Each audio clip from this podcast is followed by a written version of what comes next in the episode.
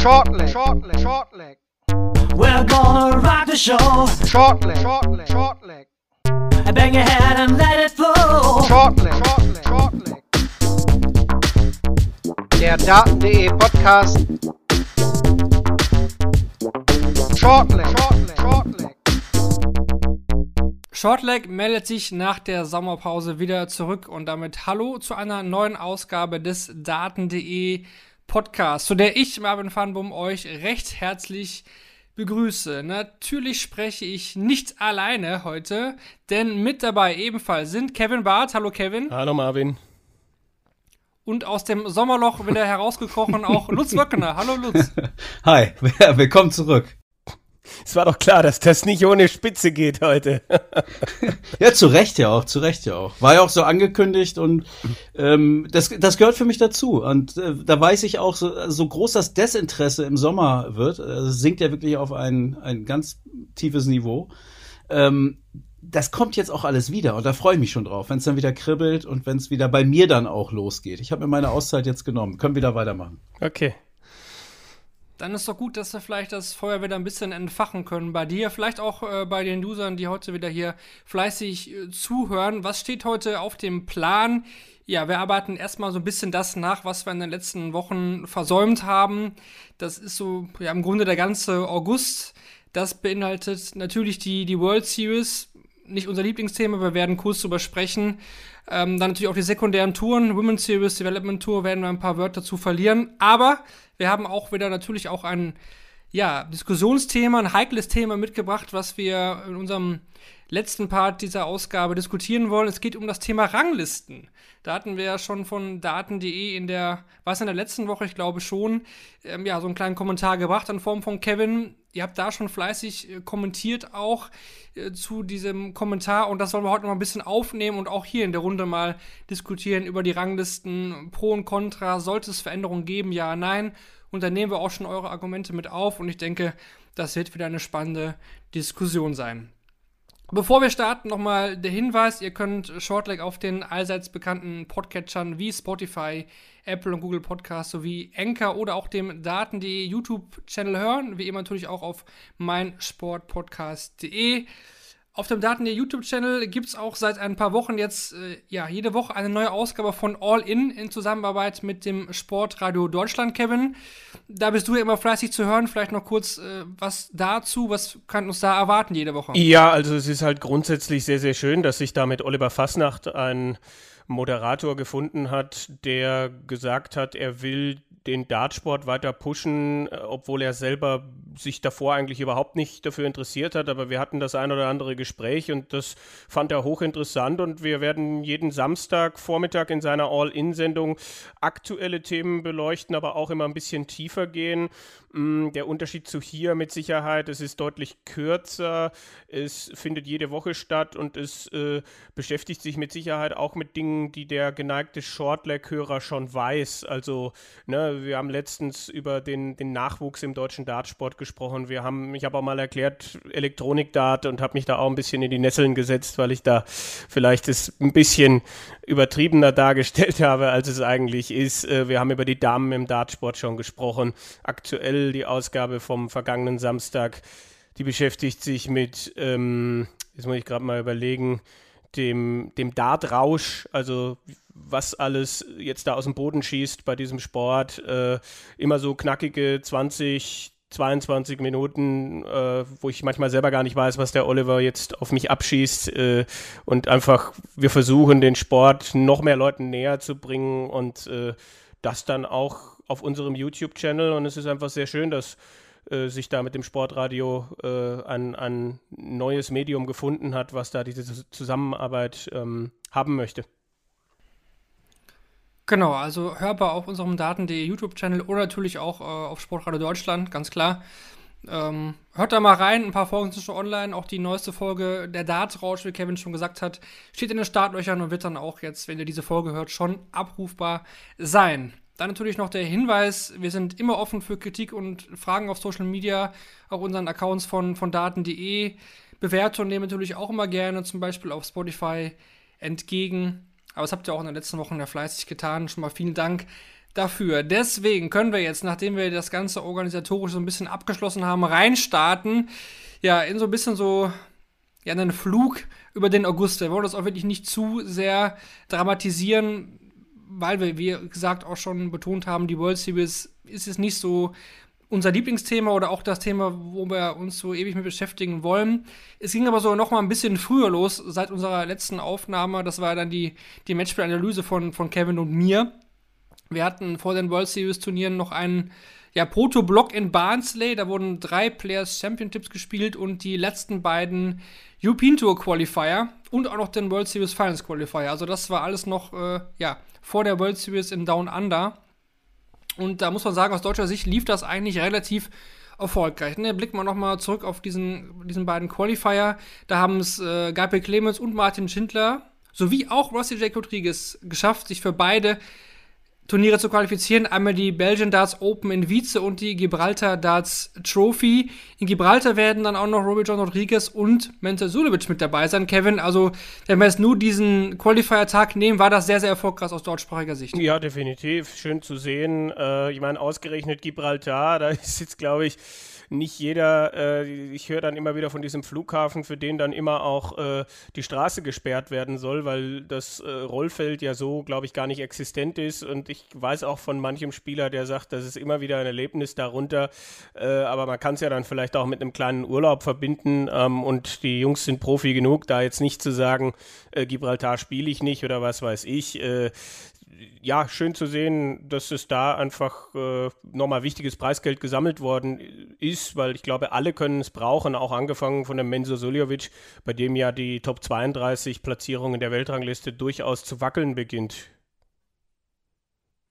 Wenn wir noch ein bisschen auf die großen Namen schauen, zum Beispiel einen James Wade, Christoph Ratajski oder Raymond von Barnefeld, die haben es beide zweimal nicht geschafft. Was auch noch besonders war, es wurden drei neuen Data geworfen äh, an diesem Tag, auch äh, nicht selbstverständlich. Und wir hatten jetzt äh, ganz kürzlich an diesem Wochenende, Samstag und Sonntag in Hildesheim, wurden auch die Associate Qualifier ausgespielt. Da haben sich dann Jelle Klaassen und Gian van Veen für Vize qualifiziert und Kenny Nines und Wesley Plaisir für Gibraltar. Lutz, da muss man sagen, jetzt ohne auf diese Spiele genauer einzugehen, es waren sehr, sehr dürftige Teilnehmerzahlen. Ne? Aus deutschsprachiger Sicht äh, war da nicht viel mit dabei. Auch die großen deutschen Namen, Lukas Wenig, Franz Rötsch, Dragutin Horvath, ohne Tourkarte, die waren alle nicht mit dabei. Ja. Also ich bin froh, äh, wir haben uns nicht abgesprochen, aber äh, dass du mich darauf ansprichst, das ist super, weil das, das war mir auch aufgefallen. Äh, die Scores habe ich mir natürlich angeguckt und äh, habe mich dann auch beim ersten Mal gefragt, ob ich mich irgendwie verlesen habe oder irgendwie verrutscht bin oder ob es irgendwie noch eine Vorqualifikation gab oder so. Es fehlten echt eine Menge Namen. Ähm, ich habe es mir dann so erklärt, dass an diesem Wochenende auch eine Menge Exhibitions stattfanden und ich habe ohnehin das Gefühl, dass da immer mehr passiert. Äh, vielleicht, weiß ich nicht, war das auch schon vor zehn Jahren so und da sind die nur nicht so in die Öffentlichkeit gegangen und haben die sozialen Netzwerke noch nicht so aktiviert, aber es ist eine Menge los gewesen. Ähm, ja, und da fehlten, also du hast ja gerade schon einige Namen aufgezählt. Äh, da könnte man auch noch ein paar hinzufügen. Ähm, ich muss auch gestehen, dass ich von den äh, deutschen Spielern längst nicht alle kannte. Da waren einige Namen, ähm, die habe ich zum ersten Mal gesehen oder ich hatte sie auch schon wieder vergessen, weiß ich nicht, äh, obwohl ich sonst auch immer mal äh, Challenge Tour oder Development Tour ähm, äh, da unterwegs bin und mir die, die Scores angucke. Ähm, ja, äh, hast du eine Erklärung oder weißt du, warum die alle nicht, nicht da waren oder wollte da tatsächlich keiner hin? Ich glaube, Gibraltar ist wirklich vielleicht auch nicht so attraktiv. Belgien kann man dann darüber diskutieren. Äh, das Wochenende Ende August, Urlaubszeit, Fragezeichen.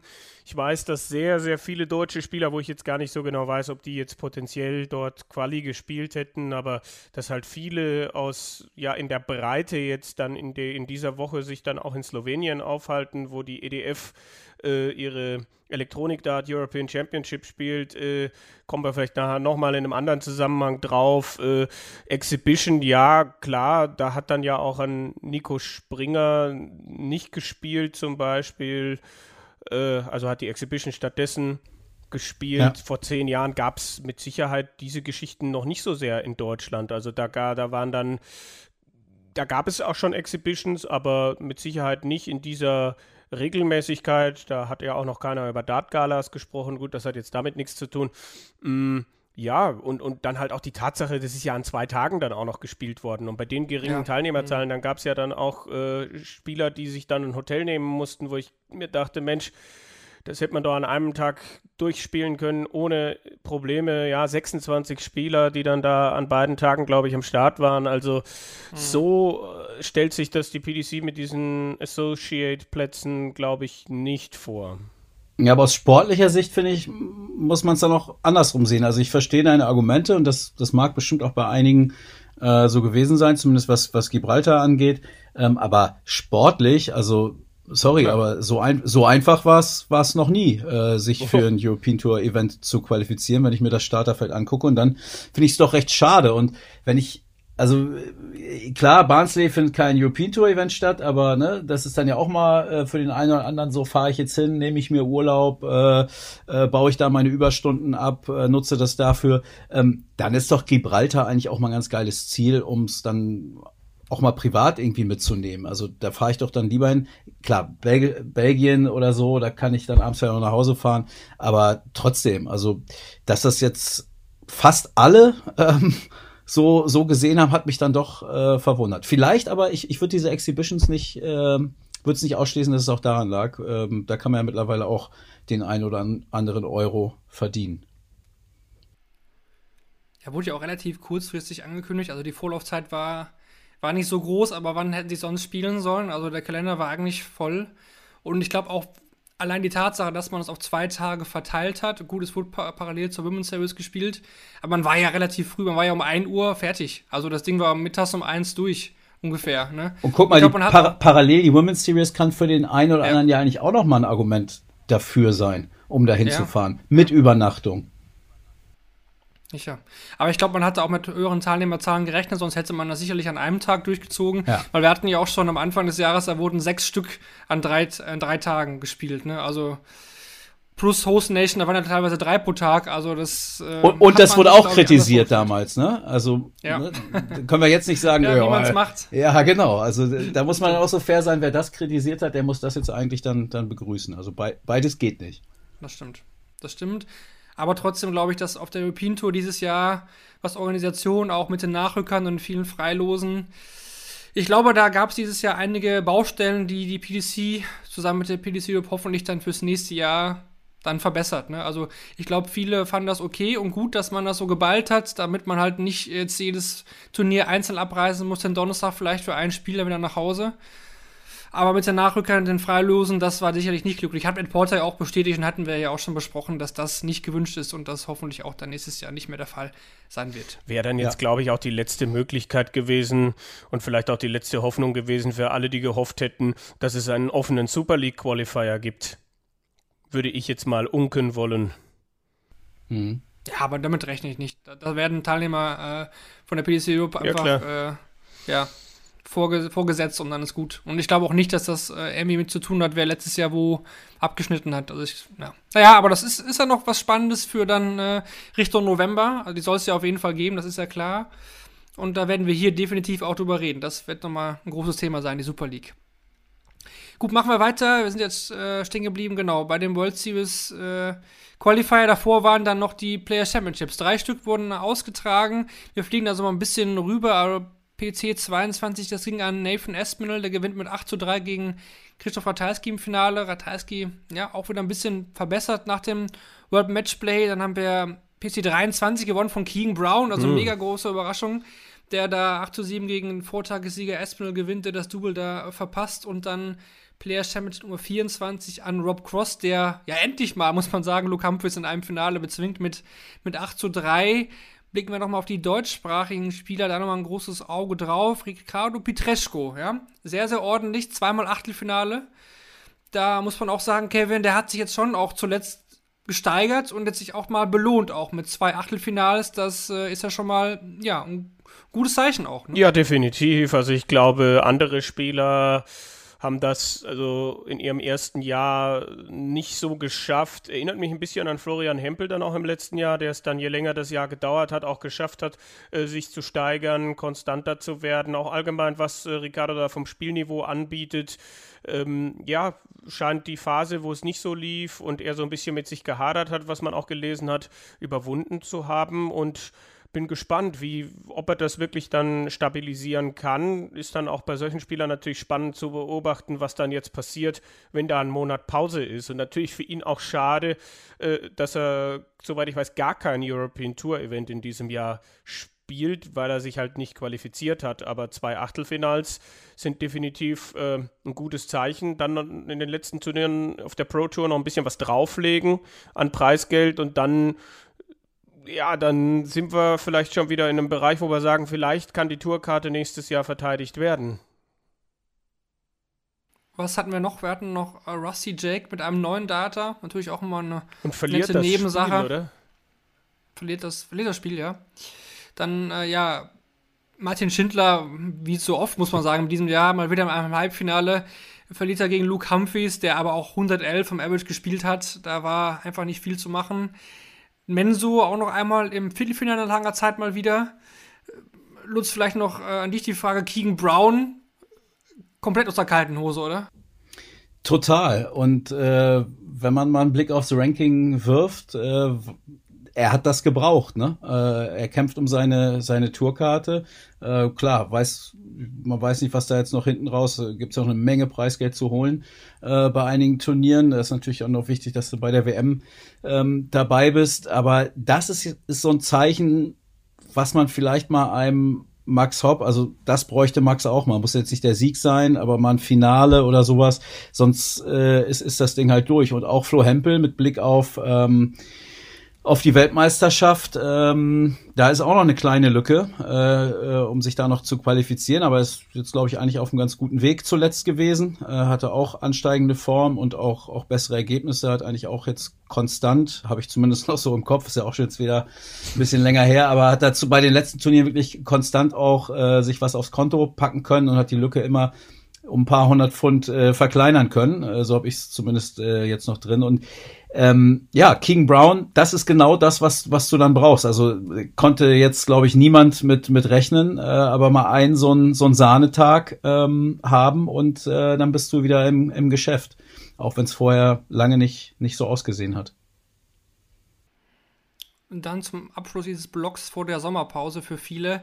Dann noch der angesprochene World Series Finals Qualifier. Da kamen dann durch äh, Matt Campbell, Devin Peterson, Ryan Joyce, Jamie Hughes, Danny Noppert, Vincent van der Voort, Dave Chisnell und Danny Baggish. Also Hm.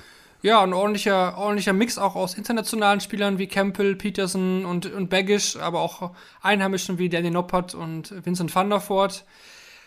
Ja, aus deutscher Sicht äh, gab es gar keinen Sieg, also nicht einen deutschen Sieg gab es bei diesen Qualifier. Auch die Österreicher kamen nicht durch.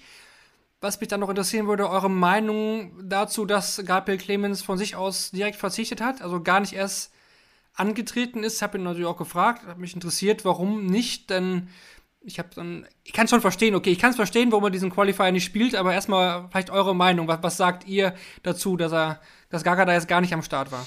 Kevin. Ja, äh, es geht, also natürlich kann er da ein bisschen Geld verdienen bei den World Series Finals und äh, an, andere würden sagen, ja, und dann könnte er doch ins Finale kommen und sich für den Grand Slam qualifizieren noch. Äh, ich glaube, das hat ja auch Noppert vor ein paar Jahren noch geschafft über, über diesen Weg. Mm, aber ich weiß nicht, ob Gaga in einer Position ist, wo er jetzt aktuell jeden Euro, jeden Pfund, jede TV-Teilnahme unbedingt braucht und ja, vielleicht gibt es an dem Wochenende Dinge, die er lieber machen würde, Fragezeichen.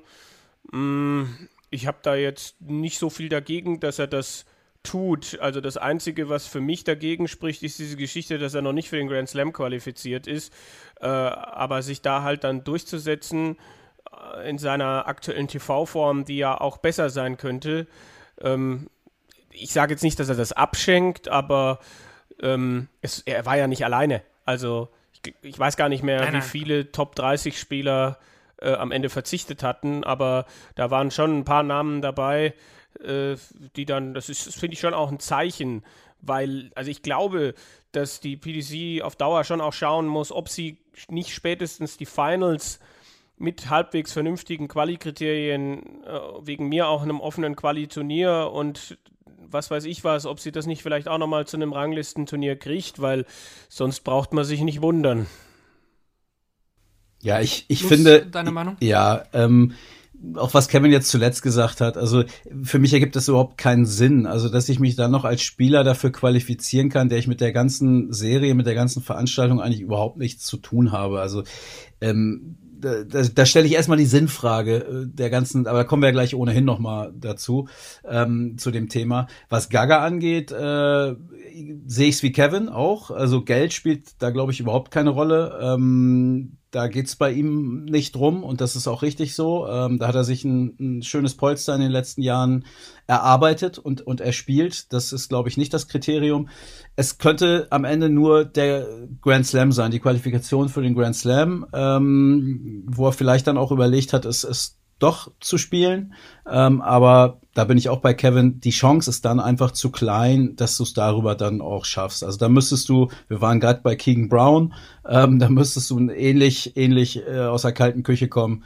Ähm, und dann, äh, wann, wann werden die gespielt? Im September, ne? 16. 16. Yeah, bis 18. Yeah. Ja. ja. Ähm, da bräuchtest du auch so einen Tag dann. Und das ist nicht realistisch und äh, da soll er priorisieren und dann soll er sich auf die Ranglistenturniere konzentrieren und äh, das finde ich in dem Fall absolut richtig und nachvollziehbar. Und wenn er noch was Privates an dem Wochenende hat, ähm, dann ist es für mich noch nachvollziehbar. Also ich finde nicht, dass man ihn dafür kritisieren sollte oder kann oder finde ich absolut okay. Und jetzt muss man an der Stelle natürlich jetzt die Option für die Hörer einfügen, dass sie in 15-facher Geschwindigkeit das durchspulen können, weil ja Marvin gerade schon gesagt hat, er weiß es, er kann uns das äh, näher bringen, äh, weil, er, weil er Gaga gefragt hat. Also äh, jetzt hast du den Spannungsbogen ordentlich aufgeladen. Jetzt sind wir, sind wir natürlich, äh, hängen an deinen Lippen. Ja, er hat einfach ganz kurz, wie er ist, geantwortet. ist halt. okay, ich nehme alles zurück. Er hat einfach geantwortet, äh, ist kein Ranking-Turnier. Ne? Ja. Das war das Argument, was ich auch. Ich verstehe das auch. Ich habe halt nur gefragt, okay, die, die Geldfrage ich mir auch gestellt, 5000 Pfund, das ist nicht wenig Geld, aber braucht er wahrscheinlich, wie er schon gesagt hat, ist er nicht so darauf angewiesen. Auch der, die Grand Slam-Sache habe ich auch überlegt, klar, kommt man direkt drauf, wie realistisch ist das? Hm, wahrscheinlich auch eher nicht. Was ich dann noch hatte, war so dieser Gedanke, ja, so ein bisschen Practice im TV, weil die letzten TV-Turniere ja nicht wirklich so liefen und vielleicht auch jetzt da andere Spieler jetzt nicht so mit dem Fokus drauf sind bei diesem Event, sich da vielleicht im TV ein bisschen Selbstbewusstsein holen. Das war noch so mein Gedanke, den ich da noch irgendwie so in der letzten Ecke hatte. Also ja. Saarbrücken spielt an dem Spieltag am Montagabend in Essen, habe ich gerade noch mal schnell geguckt. Hätte ja auch sein können, dass er da eine schöne Auswärtsfahrt hat. Oder ich meine, die stehen ja auch ganz gut, spielen um Aufstieg. Das kann es nicht sein.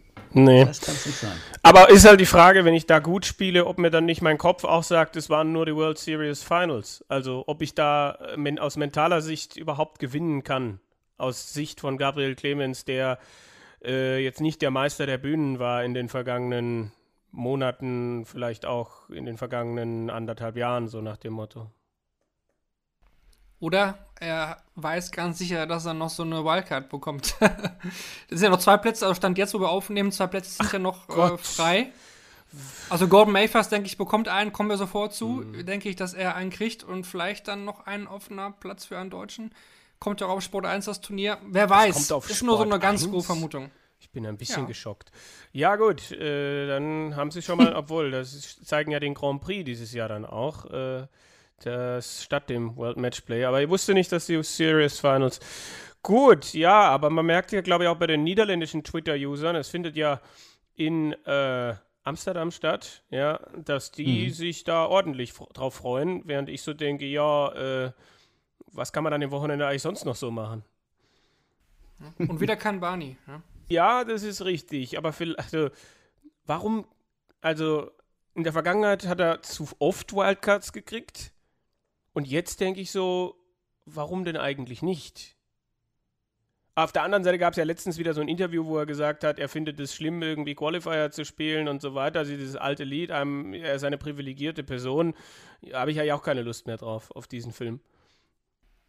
Und viele hatten ja auch kritisiert, dass Danny Noppert in den Qualifier Ja, musste. definitiv. Ne? Ich meine, Lächerlich. Das konnte man auf jeden Fall so sehen. Also was da alles sonst nominiert worden ist, da. Van Dövenbode kriegt das Ding, weil er halt der, der, der Springhase da mit seiner Walk-on-Musik ist und einfach mit seinen Auberginen und der coolere Typ ist und Noppert halt einen langsameren Wurf. So kannst du halt Karrieren auch kaputt machen auf Dauer. Aber es passt doch zu, der, zu dem ganzen Format. Ja, Also, das dass du diese richtig. Kriterien vorziehst. Ich finde, das ist dann letztlich auch nur logisch.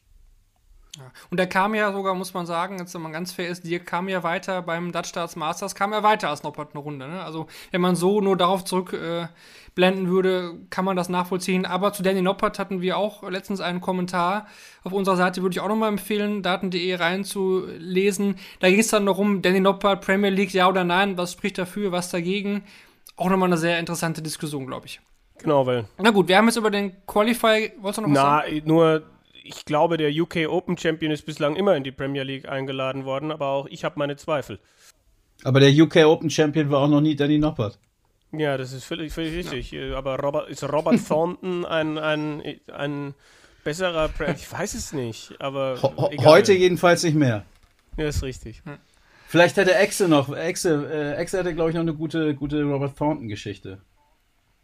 Aber Exe ist ja nicht Stimmt. da, ne? Exe, bist Ja. du da? Heute, hallo, Klopf, klopf. Ja. Nicht. Ist, er macht auch Sommerpause. Ja. Vielleicht.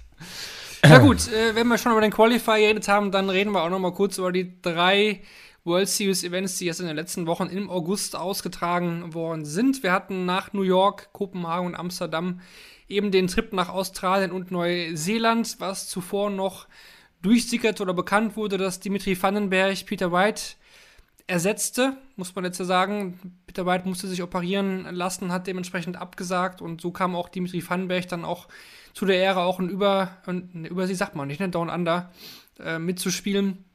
Wäre eigentlich nicht mit dabei gewesen, obwohl er halt schon zwei World Series Turniere gewonnen hatte. Los ging's dann mit den Queensland Darts Masters in Hamilton. Nicht Lewis Hamilton, sondern in der Stadt Hamilton. Michael van Gerven gewinnt da das Finale mit 8 zu 5. Sie, okay, War- ich sag so gar lustig? nicht. Nee, ja, ich hatte so ein Bild im Kopf. Okay. Hattest du Andy Hamilton nicht gesagt das- oder welchen Hamilton hattest du? Lewis? Achso, Andy? Andy, Andy, wäre eigentlich der dartbezogene Hamilton gewesen. Da hätten sie auch nicht- mehr Platz gehabt, auf jeden Fall. Auf jeden Fall. In Hamilton. Na gut. Sorry. 8 zu 5. Finalsieg für Michael van Gerven gegen Gerben Price. Äh, ja, zuvor waren die Spiele nicht so gut gegen Bailey Marsh, zum Beispiel nur an 6 zu 5. Im Halbfinale hatten wir überraschend Gordon Mathers.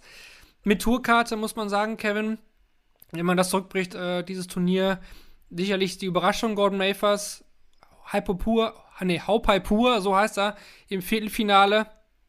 Da waren schon ein paar Überraschungen dabei, ne? vor allem, weil Sherrock, Clayton und Wade alle in Runde 1 rausgegangen sind. Ja, richtig. Äh, Puha dann ein bisschen überfordert gegen Van Gerven, der ihn am- am Anfang, glaube ich, durchaus Chancen gelassen hatte.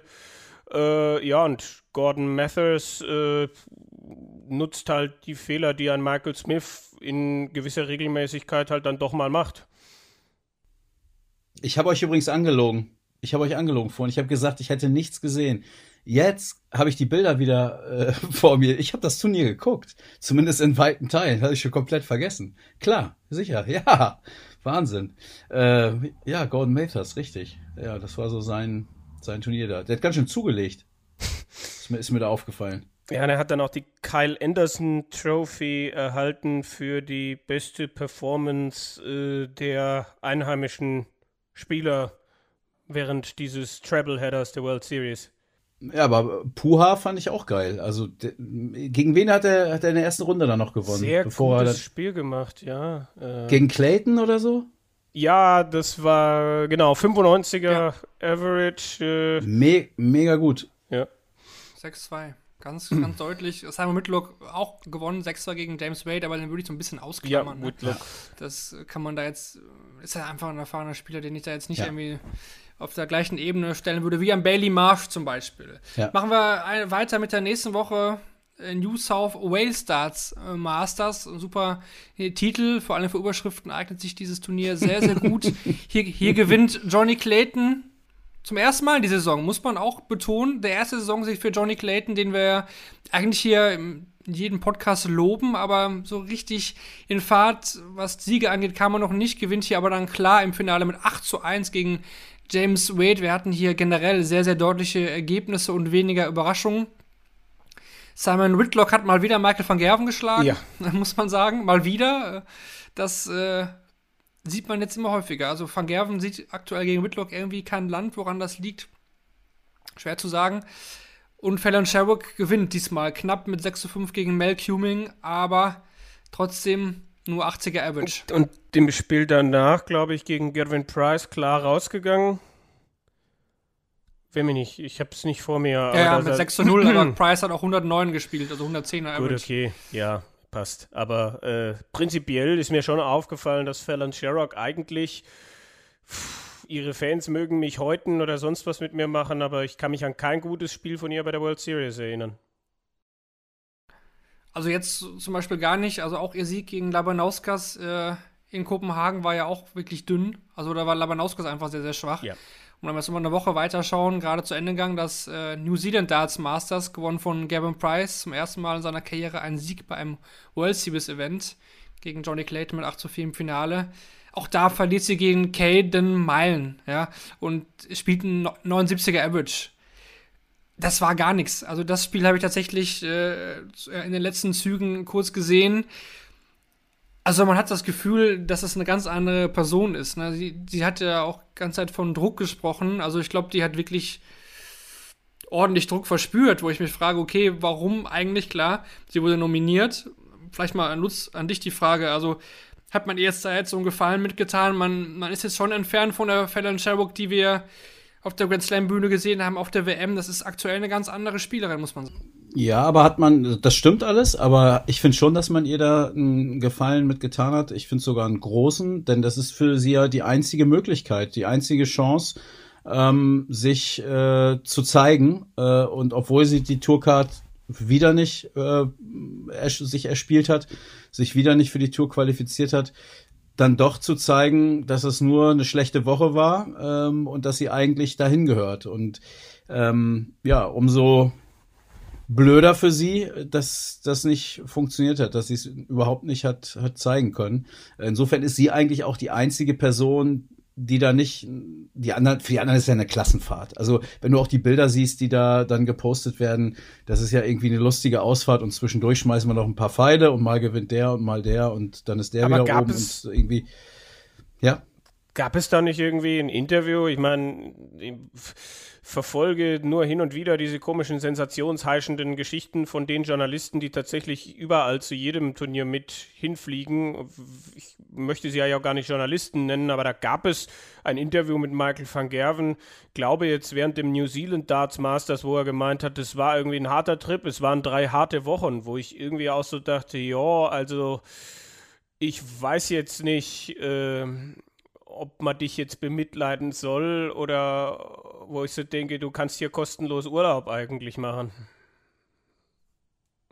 Aber wir sind vom Sherrock-Thema abgekommen, aber nur weil, du- weil du gesagt hast, das mit der Klassenfahrt ist mir das so eingefallen, dass ich weiß, dass Van Gerven einmal gesagt hat, äh, harter Trip, harte drei Wochen und so weiter und so fort. Äh, Ja, also die Ja. Bilder sprechen eine andere Sprache, ne, finde ich. Und, und hart, also ich kenne auch Leute, die waren eine Woche auf Malle und die kommen auch wieder und sagen, boah, waren echt harte sieben Tage. Also ist ja die Frage, was du damit meinst, ne?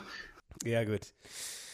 Äh, schwierig äh, mit Fallon Sherrock einfach für mich jetzt diese Geschichte mit der Women's Series. Also, dass sie da jetzt halt vier Turniere verpasst hat und dass das vielleicht am Ende entscheidend sein könnte. Ja, aber ich finde, es, es, es ist aber die richtige Entscheidung, das finde ich schon. Also die Chance musst du dann nutzen, äh, wenn dir da der rote Teppich auf dieser Turnierserie äh, ausgebreitet wird, dann, dann musst du es nutzen und das ist dann, glaube ich, das, das Allerwichtigste im Jahr. Einfach um ähm, die, die Legende oder auch nicht, also oder ne, bewertet jeder anders, aber aufrechtzuerhalten, diese Frau gehört dahin. Ähm, das sind die Möglichkeiten, wo sie sich dem Publikum zeigen kann und zwar noch mehr, als wenn sie auf der Pro Tour spielen, spielen würde.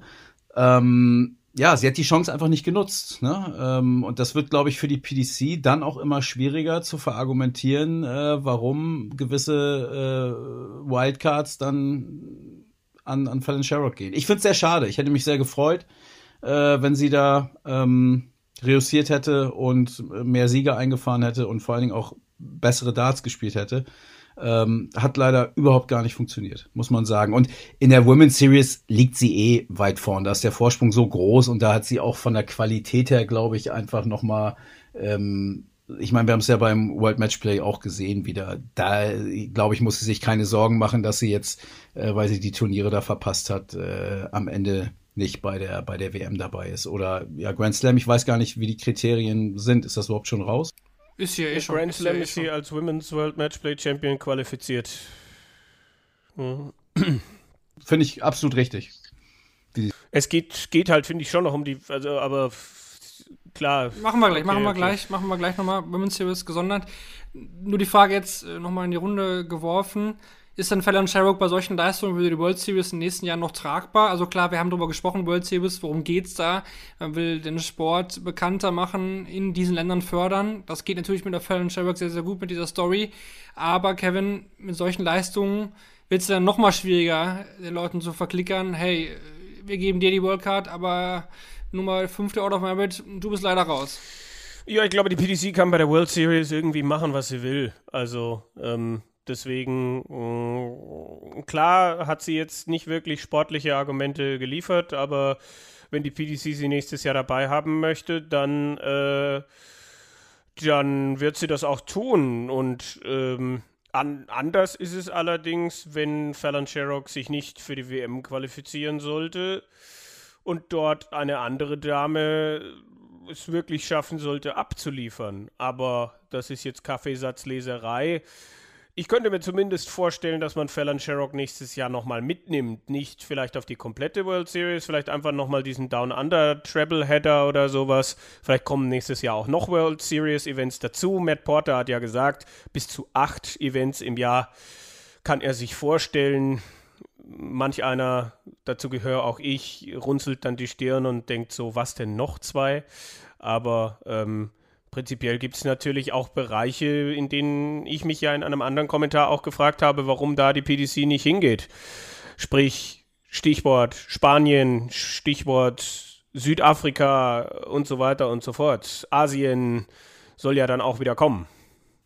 Ich finde es auch richtig. Also, ähm, es, es muss nicht zwingend Fallon Sherrock sein, aber ich finde, das ist genau die Serie, das ist ja auch so ein bisschen diese, diese Wir erschließen neue Märkte äh, Serie, ähm, wo es eben nicht nur um sportliche Leistungen geht, sondern wo es darum geht, Local Heroes äh, eine Bühne und eine Möglichkeit zu geben, natürlich damit auch das Publikum äh, einzufangen und ein paar Karten mehr zu verkaufen, aber wo du auch äh, eine, einer Frau die Möglichkeit geben kannst, äh, vor Fernsehpublikum, vor einem großen Publikum in der Halle zu spielen, vielleicht auch einem Nachwuchsspieler. Also ich finde, da hat die PDC alle Möglichkeiten, ähm, kann, darf da auch gern alles äh, probieren, finde ich besser als äh, diese Quotenstartplätze. Und an, mit der WM, da haben wir uns dran gewöhnt. Ähm, finde ich dann auch okay, wenn das nicht noch, noch ausgeweitet wird.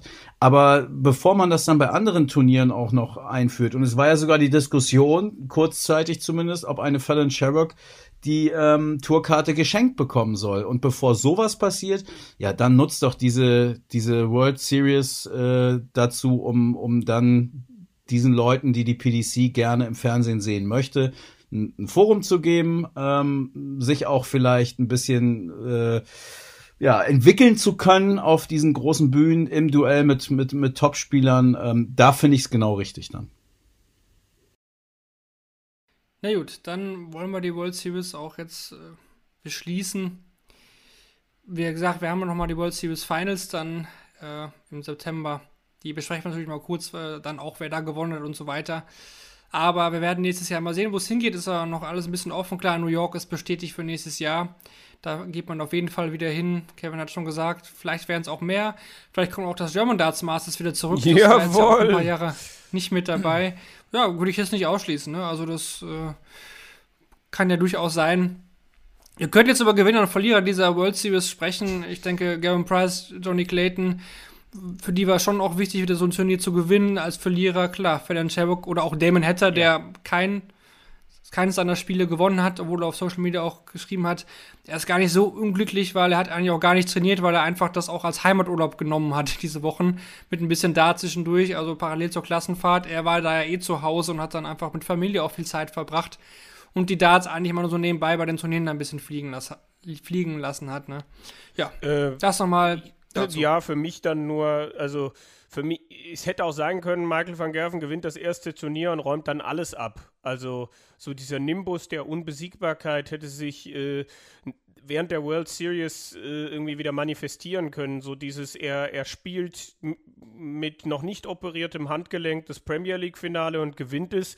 Dann kommt er danach mit operiertem Handgelenk und gewinnt das World Matchplay, gewinnt dann das erste World Series-Turnier. Also äh, da war dann auch für alle, die einen spannenden Wettkampf und äh, weniger Dominanz bevorzugen, war es vielleicht auch ein Zeichen, dass es dass nicht sofort wieder der Nimbus der Unbesiegbarkeit über MVG schwebt und er dann auch äh, das zweite und dritte World Series Turnier dann ja auch nicht unbedingt geprägt hat in äh, Australien und Neuseeland. Ich glaube, wir machen aber schon den ersten Fehler, wenn wir versuchen, diese World Series sportlich, Ja, sportlich zu analysieren.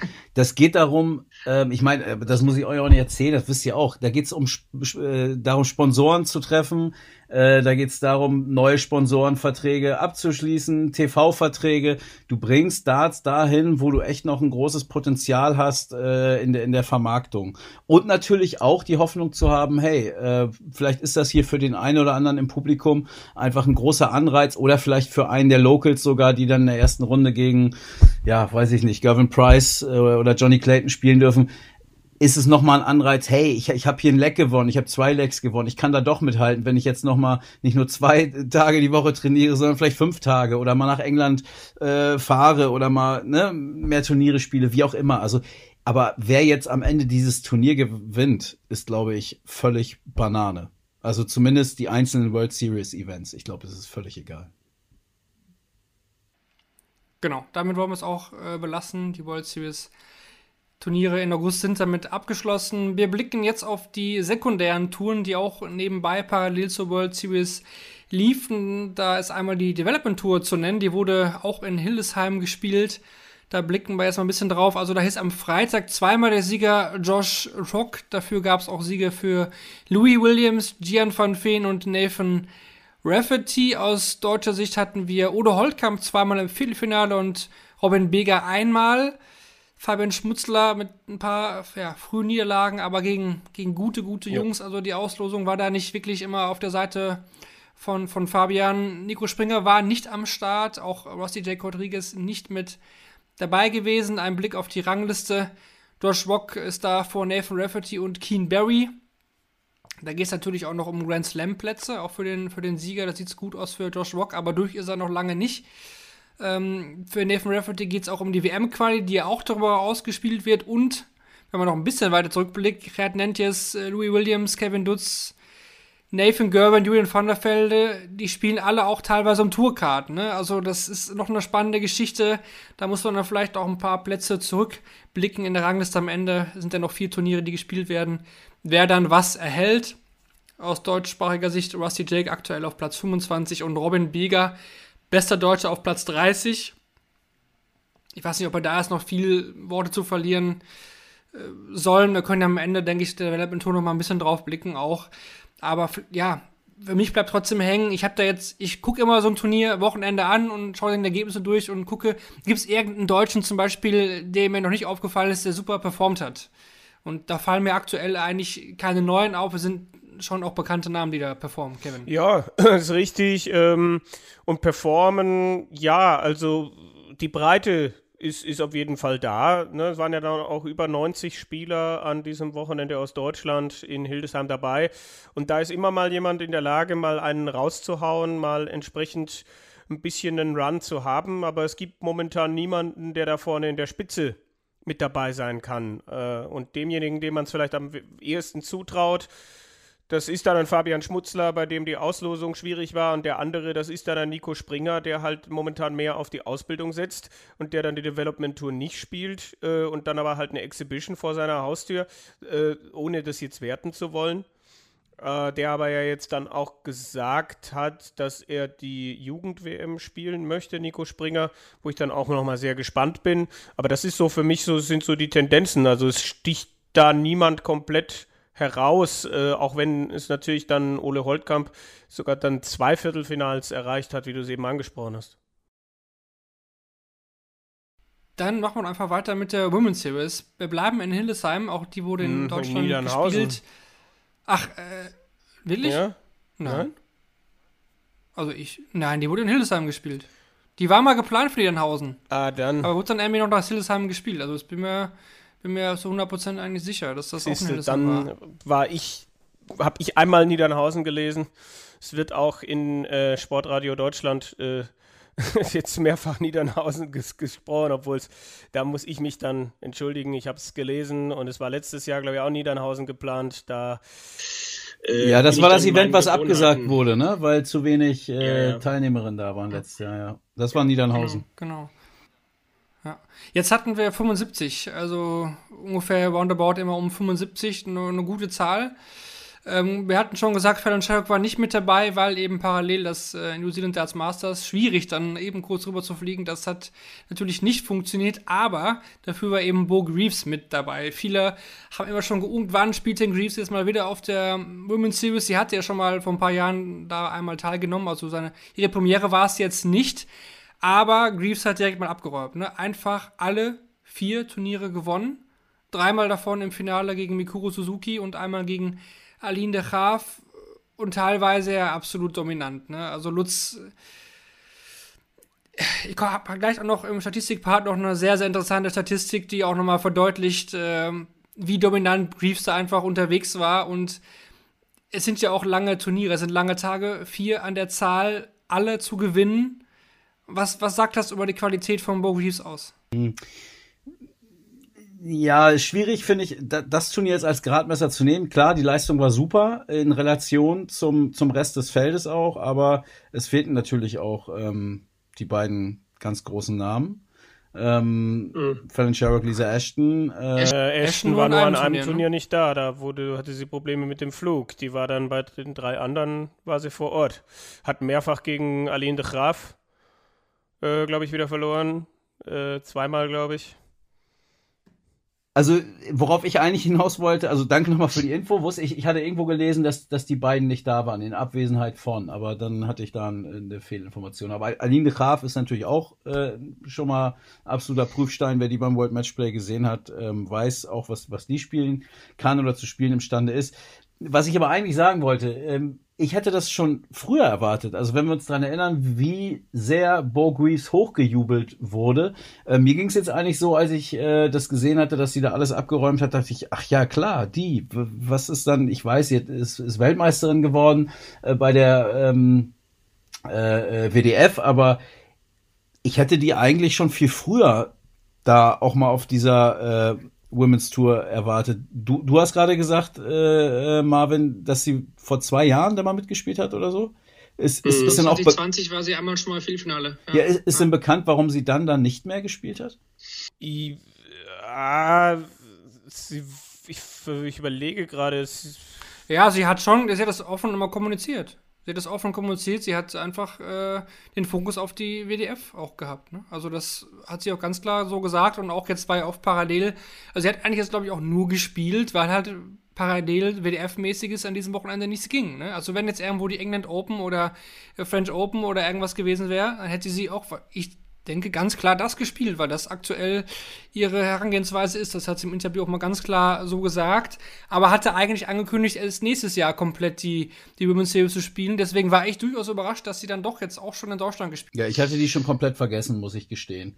Äh, hatte die überhaupt nicht mehr auf, auf, dem, auf dem Zettel. Und ich glaube, dass das sehr gut und sehr wichtig wäre, wenn sie jetzt konstanter bei der PDC spielt und dann vielleicht auch äh, mal wirklich ein Publikum ähm, präsent wird, äh, indem sie auf dem einen oder anderen TV-Turnier dann auftaucht. Äh, wird natürlich schwierig äh, anhand des, des Rankings, dass, dass man die auch sieht, aber ich glaube, sie ist jemand, an, an den sich die Leute erinnern. Das ist ein, ist ein Typ, äh, allein auch nicht nur, aber auch durch ihre Statur ähm, einfach. Ich, ich glaube, dass man die braucht. Also wenn, wenn man mal so ein bisschen rumfragt, ne, so die, diese WM-Gucker, so wen kennen die im Frauenbereich? Ähm, Fallon Sherrock kennt natürlich dann mittlerweile fast jeder. Bei Lisa Ashton wird es schon weniger und alles, was dahinter kommt mit Lorraine Winstanley oder Aline de Graaf oder oder oder, das ist dann schon echt äh, Nische. Das ist schon Special Interest. Und ich glaube, dass, dass Bo Greaves so eine Rolle spielen könnte, weil sie natürlich auch spektakulär ist und weil sie sehr jung ist. Auch wieder eine Geschichte, die man so ein bisschen erzählen kann. Und kann ich, kann, kann ich aktuell sagen, bei mir hat heute ein Kollege äh, bei der Arbeit, ähm, ne, ich arbeite ja bei der Welt in der Sportredaktion und da brauchst Ach, du, ja, ich, dass ihr das wisst, ist mir schon klar. Aber ähm, da brauchst du natürlich Themen, die, äh, ich sag mal, massenkompatibel sind. Und ein Kollege hat heute angeboten in der Konferenz ein Porträt von Bo Greaves. So, und da dachte ich, geil, geil. Und es äh, ist, ist äh, positiv beschieden worden. Also der wird jetzt in den nächsten Tagen irgendwann ein Interview mit ihr führen, äh, wird sie vielleicht auch besuchen und wird dann eine Geschichte drüber schreiben. Und ne, so, so funktioniert's dann auch. Und davon brauchst du eben dann auch auf so einer Tour eine Nummer 4, eine Nummer 5, vielleicht eine Nummer 6, damit das dann auch ein bisschen interessanter wird für die Öffentlichkeit. Und Gut, damit meine ich nicht die Daten.de-Community, ne, sondern eben bisschen, bisschen größer, bisschen weiter gefasst. Ich glaube, die PDC hat da natürlich auch großes Interesse dran. Äh, ein junges Gesicht, also wir, wir sehen ja auch bei Sky Sports in England, was ich schon auch als frech und äh, schwierig empfinde. Ne? Äh, ich glaube, als dann Fallon Sherrock bei der Q-School gespielt hat, ist dann zu jedem guten Spiel von Fallon gab es einen Tweet und von, von und zu dem, was Lisa Ashton gemacht hat, die halt nun mal 25 Jahre älter ist, ist deutlich weniger geschrieben worden. Ähm, aber ja, so funktioniert es eben dann auch. Und wenn wir wissen, dass es eben auch gewisse äh, Spielerinnen gibt, die, die mit Sicherheit auch wissen, wer sie sind und wie sie aufgrund ihres Alters zu vermarkten sind. Und äh, ich glaube, bei ihr ist da noch viel Potenzial bei Bo Greaves. Äh, und sie hat ja jetzt dann auch gesagt, dass sie das, den Abschluss der Women's Series auch spielen will. Und ich finde schon, dass man das Rechenspielchen mal machen kann. Ne? Sie hat jetzt vier Turniere gewonnen hat 1800 Pfund Rückstand auf Fallon Sherrock. Äh, ja, ist halt jetzt die Frage, welche Fallon Sherrock erleben wir da? Wie sehr macht sich Bo Greaves Gedanken darüber? Klar, bei einer 18-Jährigen, da kann es natürlich dann immer sein, dass dann plötzlich der Druck da ist, weil ja jetzt auch viele erzählen werden, was sie da jetzt erreichen kann. Aber natürlich, äh, also ich habe es nicht erwartet, dass sie alle vier Turniere gewinnt an, an einem Wochenende. Also ich habe ich hab, ich hab gesagt, ich, es würde mich nicht wundern, wenn sie mindestens einen Titel holt. Aber vier Stück mit auch Lisa Ashton äh, als Konkurrenz und internationaler Konkurrenz und so weiter. Die hat dieses Jahr, glaube ich, ähm, ich habe irgendwas gelesen, fünf Niederlagen überhaupt nur in, in allen möglichen Turnieren, die sie gespielt hat, kassiert. Und ja, lass die nochmal drei von vier dieser, dieser letzten Turniere gewinnen dann muss Fallon Scherer gucken, wo sie die 1200 mindestens oder 1250 Pfund herbekommt, um dann plötzlich den Rückstand wieder aufzuholen. Hm. Ich möchte noch eine Sache ergänzen, damit das nicht so klingt, äh, dass das jetzt nur aus vermarktungstechnischen Gründen oder so. Sie hat natürlich auch die sportliche Klasse. Das ist natürlich Grundvoraussetzung. Ja, ja ich wollte es nur noch mal sagen. Ja. Wir reden beim Dart und gerade bei den Frauen halt dann schon auch, also wenn man sich das dann anguckt, Fallon Sherrock schlägt, also du hast einfach diese Geschichte, ne? Es ist ein Sport, wo dann auch eine Frau gegen einen Mann spielen kann und eine Frau gegen einen Mann gewinnen kann. Und äh, dann ist die in der New York Times und dann hat die entsprechende äh, Flächen, die sie da bekommt. Und Fallon Sherrock hat mit Sicherheit auch aufgrund ihres Alters, ihres Aussehens, ihres, äh, wie sie sich einfach präsentiert, auch diese Dinge zusätzlich bekommen, da äh, bei der Professional Darts Corporation geht es immer auch darum, wer du bist, was du, möglicherweise aus dir machst. Und äh, aber absolut hat, hat Bo Greaves an diesem Wochenende Dinge getan, die sonst niemand anders getan hat. Da waren 10 Data dabei, da waren 161er Finish zum Match dabei, da waren 94er, äh, 95er Averages auf jeden Fall dabei. Äh, alles Dinge, die an diesem Wochenende ihren absolut niemand äh, das Wasser reichen konnte, definitiv. Und auch, auch mal sagen, ihre Wurf-Action, ne? Also der, der Wurf gefällt mir sehr, sehr gut. Also bei den Frauen sieht man ja auch teilweise sehr, ja, wie, wie sage ich, interessante oder andere Ansätze als bei den Männern teilweise, vom Wurfstil her, muss man aber sagen. Aber eher noch bei den älteren Spielerinnen, ne? Finde ich, das ist auch ja, nochmal ein Unterschied. Ja. Also das hast du bei den Männern aber, ich sag mal, vor ein paar Jahren auch noch gehabt, dass so die, die Älteren schon auch nochmal sehr unkonventionelle ähm, Wurfstile hatten.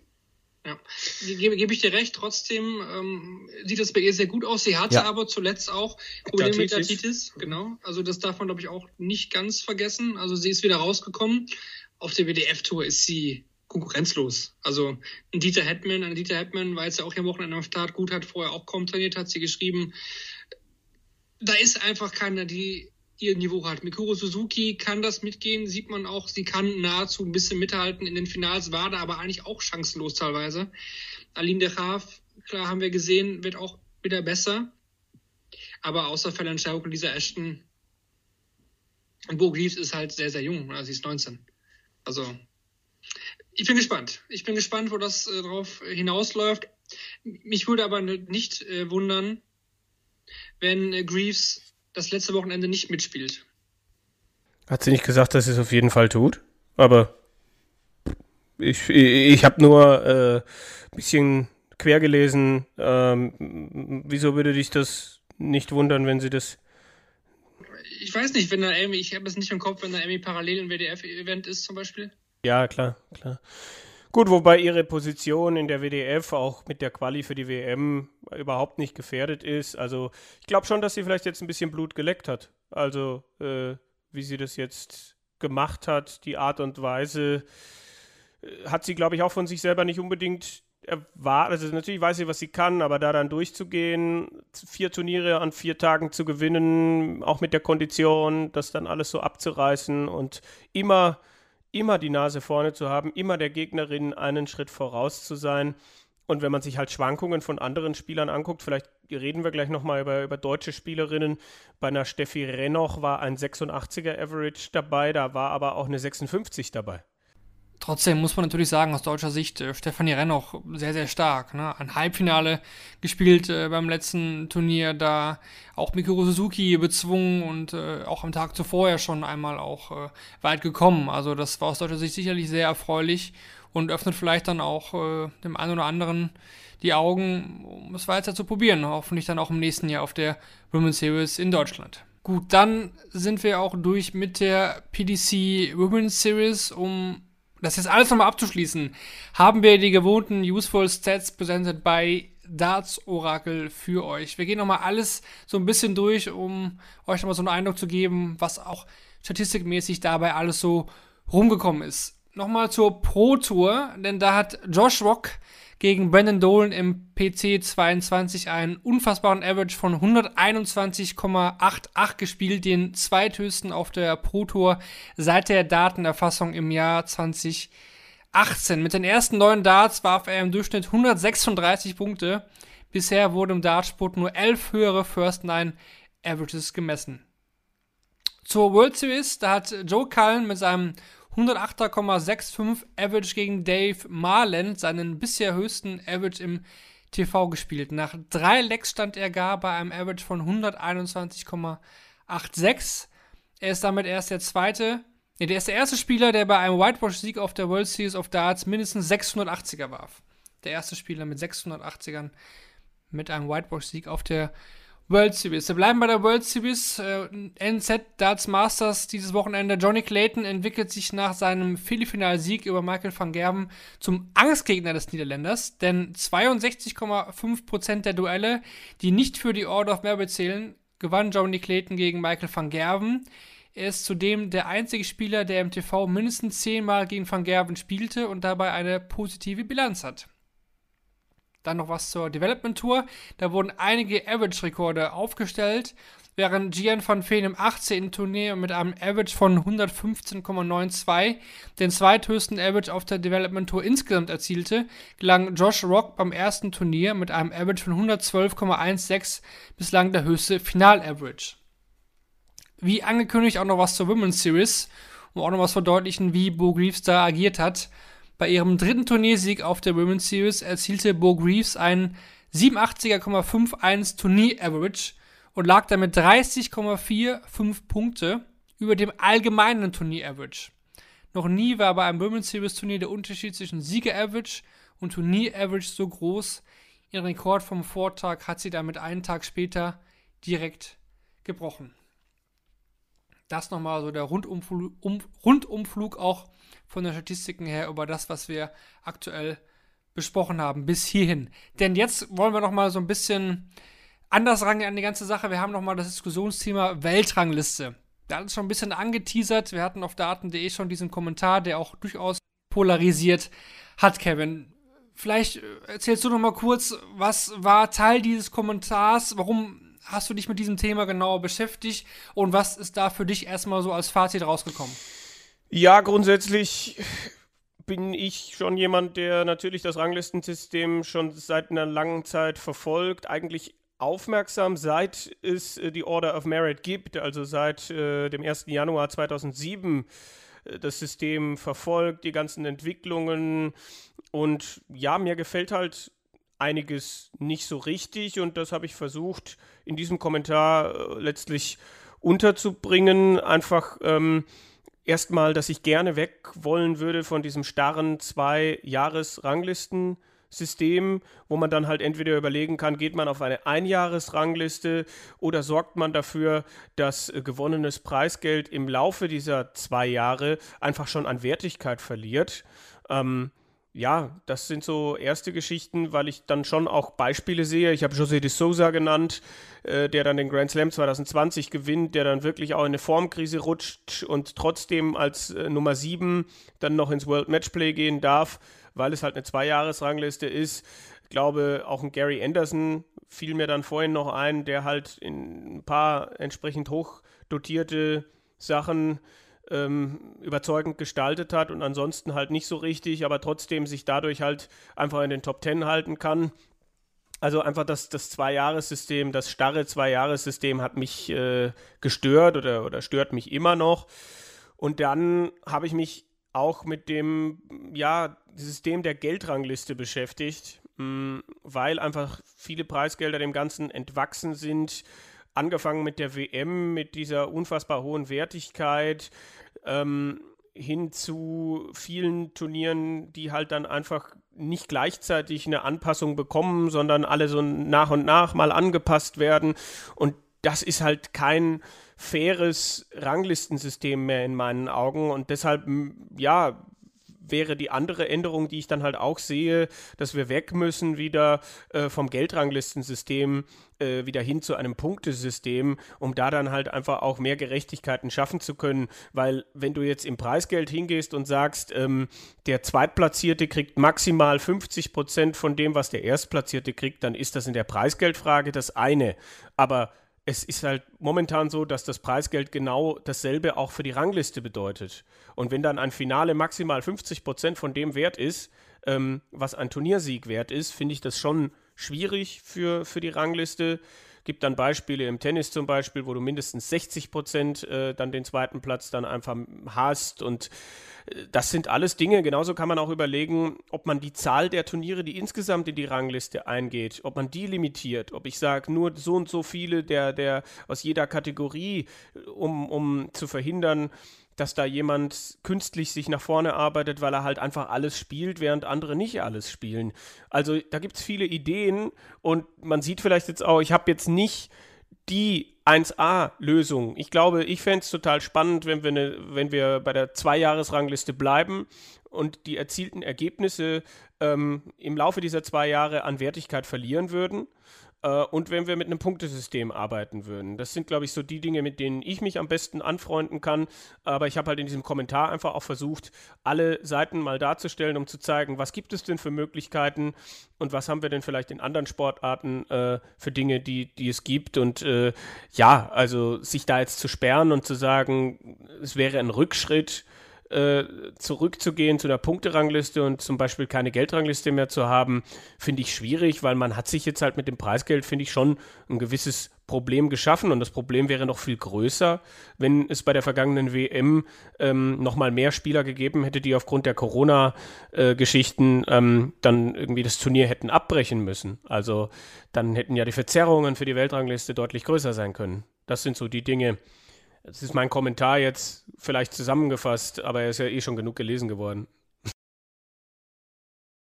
Da waren jetzt einige spannende Punkte schon mal dabei. Lutz, du bist ja auch in vielen anderen Sportarten unterwegs.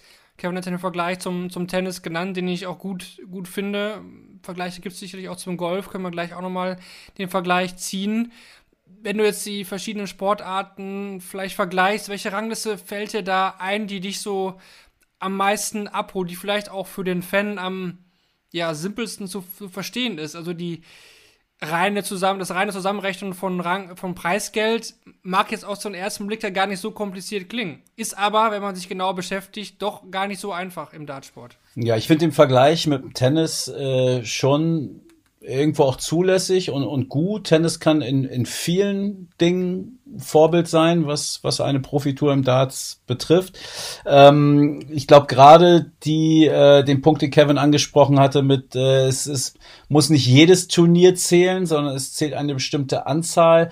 Ich meine, im Tennis, Tennis ist vielleicht der einzige Sport, der wirklich eine globale Profiserie in einer Einzelsportart äh, äh, etabliert hat. Äh, mir wird jetzt keine einfallen. Also eigentlich hat jeder Sport irgendwo eine Heimat. Und du hast gerade Golf angesprochen.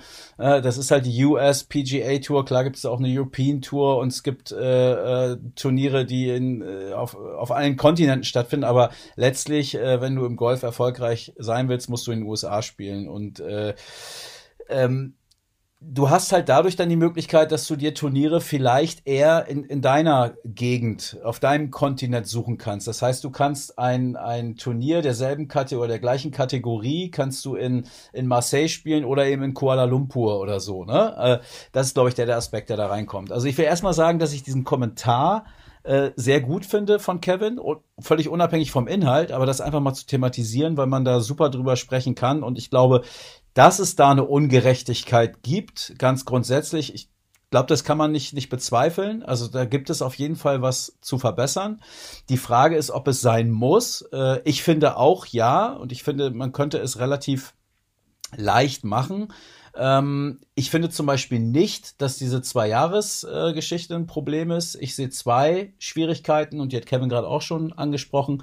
Das eine ist die Preisgeldverteilung bei den einzelnen Turnieren und das betrifft ich, ich glaube, also mir ist jetzt keins eingefallen. Ich habe noch ein paar Stichproben gemacht und in die Turniere reingeguckt, bin jetzt nicht alle durchgegangen, aber äh, alle Major-Turniere durchgegangen. Aber es betrifft, glaube ich, jedes Turnier nach meinem Dafürhalten. Das ist das, was äh, äh, Kevin gerade sagte mit dem Vergleich zum Tennis, ähm, was die, äh, ähm, also dass der der der Sieger höchstens ähm, 50 Prozent, äh, glaube ich, kriegt. Also im, im Vergleich zum Finalisten.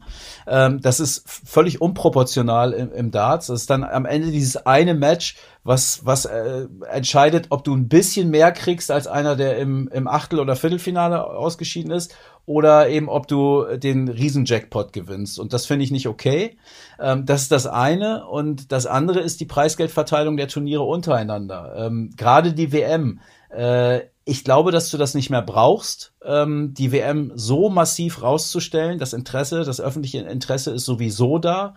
Äh, und je weiter diese Schere auseinandergeht, und das ist sie ja in den letzten Jahren, auch wenn dann Anpassungen bei den anderen Ma Major-Turnieren vorgenommen wurde, aber ich glaube, das war auch genau das, was Barry hören wollte. Einfach diese, dieses riesen Preisgeld am Ende des Jahres, ne? Happy Christmas, everybody, ähm, dass da dann äh, der Geldregen kommt und das mag marketingmäßig mag das cool sein, weil du einfach mit unfassbaren Summen raushauen kannst und dann auch andere Sportarten toppen kannst äh, im Vergleich. Aber was die Rangliste angeht, verzerrt es halt unfassbar viel. Und äh, wir haben das jetzt durch Corona gesehen. Ähm, da wurde es dann auch Thema, weil eben es mehrere Spieler betraf. Äh, Michael van Gerven natürlich als prominentestes Beispiel.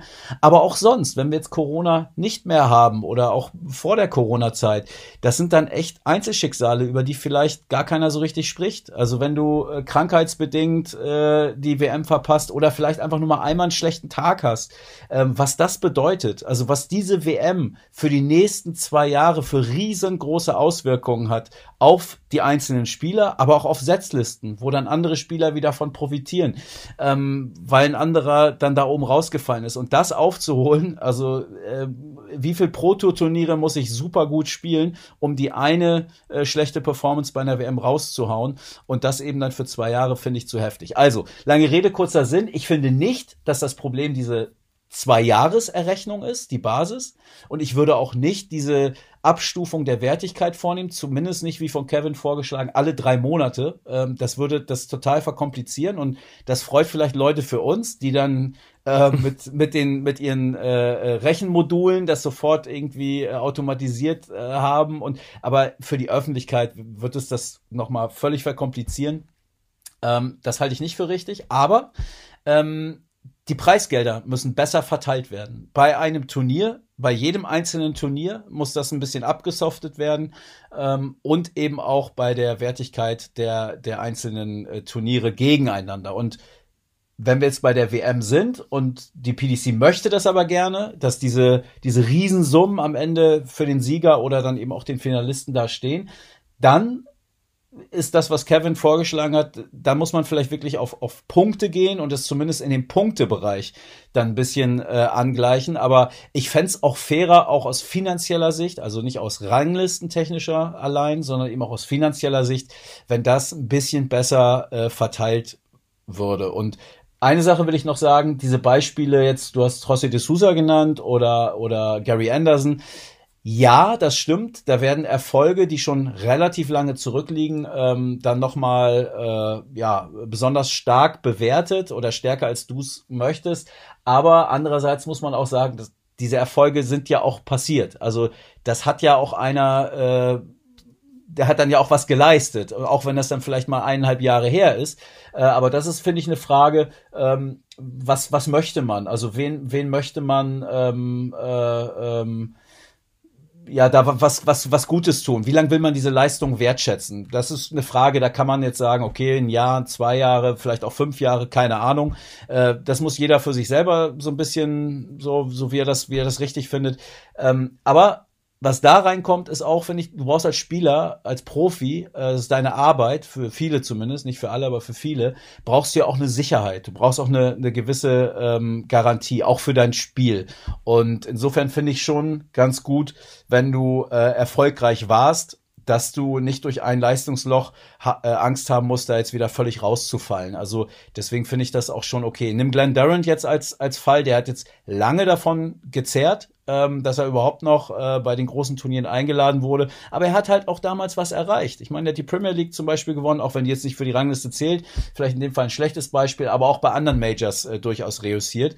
Und dann finde ich es auch okay, wenn man äh, dann ihm die Möglichkeit gibt, über einen gewissen Zeitraum wieder Anschluss zu finden. Ähm, denn das hat er sich auch, auch verdient. Und wenn man jetzt es geht jetzt zu Ende und jetzt ist es dann aber auch gut. Ne? Also er hat lange lange äh, genug Zeit gehabt. Ähm, ich finde, das ist ein ganz gutes Beispiel, an dem man das festmachen kann. Und äh, wenn es jetzt halt nicht mehr geschafft hat, okay, äh, dann muss er dann wirklich wieder bei, bei Null anfangen. Ich denke, es wird halt zum Problem, wenn dann eine gute WM reicht, um die Tourkarte zu behalten oder so. Wir haben jetzt, glaube ich, so extreme Beispiele in den vergangenen Jahren nicht gehabt, aber es gab Zeiten, wo wir dann immer über den Devin Peterson Qualifier gesprochen haben, also den, den African Qualifier, bei dem er sich durchgesetzt hat, um dann bei der WM einen entsprechenden Run hinzulegen. Und wenn man das jetzt aktuell sieht, Viertelfinale gibt 50.000 Pfund. Das heißt, lass mich mal, äh, sagen wir mal, Max Hopp, der einfach zwei beschissene Jahre hatte, ähm, und ja, qualifiziert sich dann für die WM und hat dann plötzlich diesen Run und geht ins Viertelfinale und hat dann genau das, dann reicht ihm äh, reichen ihm anderthalb gute Wochen, äh, um, um dann plötzlich wieder äh, einfach sich die, die, die Tourkarte ähm, zu sichern. Und das ist halt ein System, äh, gerade bei der WM, aber du hast es ja eben auch schon gesagt, dass, dass die WM viel zu hoch äh, gutiert ist und so. Genau. Und, ähm, aber bei einer WM kann, kann dann natürlich auch eine gewisse, ne, wir wissen, wie der Dominostein ins Rollen kommen kann. Dann fällt hier mal der Gesetzte raus und dann hast du plötzlich ein Achtelfinale, wie wir es, glaube ich, vor ein paar Jahren mal hatten, war das dann in der Gaga-Hälfte, wo er verliert Gaga gegen Benito und so weiter und so fort. Und dann spielen Benito gegen Toni Alcinas und so weiter Ja, und so fort. Und, und Darius Labanauskas geht ins, ins Viertelfinale. Also bei so einer. Aber Kevin, das ist, aber das ist auch Sport. Also ich ja, finde, das, natürlich das ist das Sport, definitiv. Das, aber, und du musst aber, bei einer WM auch erstmal ins Viertelfinale kommen. Also, und wir dürfen es auf keinen Fall gleichsetzen mit jetzt einem Players Championship Turnier oder so. Das muss dann, und Nein. ich hatte es ja auch gesagt, also ein bisschen absoften das Ganze. Ne? Ein bisschen weniger wäre schon okay, aber ich finde, es ist am Ende auch die WM und äh, wer verdammt noch mal bei einer WM ins Viertelfinale kommt, ja, der soll dann auch davon profitieren. Auch wenn er dann vielleicht in den nächsten Monaten gar nicht mehr diese eine Leistung bestätigen kann, aber dann hat das halt an diesem einen Tag oder an diesen in diesen zwei Wochen ähm, hat das dann halt gezeigt und das ist der Punkt, wo und das wissen alle, wo man wo man äh, da sein muss. Aber was was mich halt stört ist ist so ein auch wenn wir jetzt von der WM mal weggehen, so, so, ein- so ein One-Hit-Wonder irgendwie bei einem anderen Major-Turnier. Das ist ja genauso. Da, das ist einfach zu viel Preisgeld. Das ist dann too much. Also der soll dann auch von diesem Erfolg partizipieren. Ähm, das hat er sich auch erarbeitet, aber, aber nicht so, so übermäßig. Da ist es einfach zu viel. Es ist zu krass gewertet. ja. Ich meine, der Weltmeister, der Amtierende, kann sich ja dann eigentlich, wenn er möchte, zwei Jahre zur Ruhe setzen. Ja, aber dafür ist er auch Weltmeister und ist, ist Ja. Weltmeister geworden. Ne? Also das ist auch ne, das Größte, was du erreichen kannst. Also das darf man auch nicht vergessen, finde ich. Aber was ist mit dem Punktesystem? Das, ich fand das mit dem, wenn du, wenn du als PDC sagst, nein, wir wollen das aber, wir wollen, dass der Sieger nochmal, dass es im Finale nochmal, dass du mehr als doppelt so viel dann nochmal äh, rausholen kannst. Okay, aber dann macht Ja. für die Rangliste, äh, das fand ich gut von dir in dem Kommentar, dann, dann muss es vielleicht ein Punktesystem sein. Ich würde das Preisgeld angleichen, das wäre meine Variante, aber wenn die es nicht wollen, dann, dann machst du über ein Punktesystem. Denke ich schon, Ja. das besser Und wäre. natürlich, natürlich kannst du auch ein Punktesystem gewichten. Natürlich muss ein Pro Tour Turnier weniger Punkte geben als ein European Tour Turnier und ein European Tour Ja. Turnier muss weniger Punkte geben als ein, als ein Major Turnier. Aber dann ist natürlich die Frage, ob ich dann nicht gucken kann, dass ich bei vielen Major Turnieren einfach eine ähnliche Punktezahl ausspiele, äh, dass ich, Ja. dass ich die Major Turniere, die, die einen längeren Zeitraum gehen, Grand Prix, Grand Slam, Matchplay, dass ich da vielleicht, wenn, dann da mehr Punkte vergebe als bei diesen Dreitages-, Viertages-Majors und wegen mir kann der WM da dann auch nochmal ein bisschen on top sein. Aber weiß ich nicht, wenn wir jetzt über, über Tennis, da haben wir ja 250er-Turniere, 500er-Turniere, 1000er und ich glaube Grand Slam sind 2000, wenn mich nicht alles täuscht. Und wenn dann bei der PDC die Major-Turniere 2000 sind, dann ist halt die Frage, ne? Dann wäre eine WM vielleicht 2,5 oder 3, aber nicht 4000, nicht 5000. Das äh, wäre mir dann einfach ganz wichtig. Mhm. Ja. Und, und, und da kommen wir vielleicht ja irgendwann auch, weil ich finde Vergleich zum Tennis auch echt gut. Also diese, diese Grand Slams haben halt eine höhere Wertigkeit als die Tausender und die auch wiederum als die 500er. Und wir hatten ja auch schon mal die Diskussion hier, dass Parallel-Events stattfinden. Wir haben jetzt ja öfter schon mal das Challenge Tour parallel auch mal äh, zu einer Pro Tour stattfinden könnte zum Beispiel oder oder ein European Tour Event parallel zu einem Challenge Tour Event.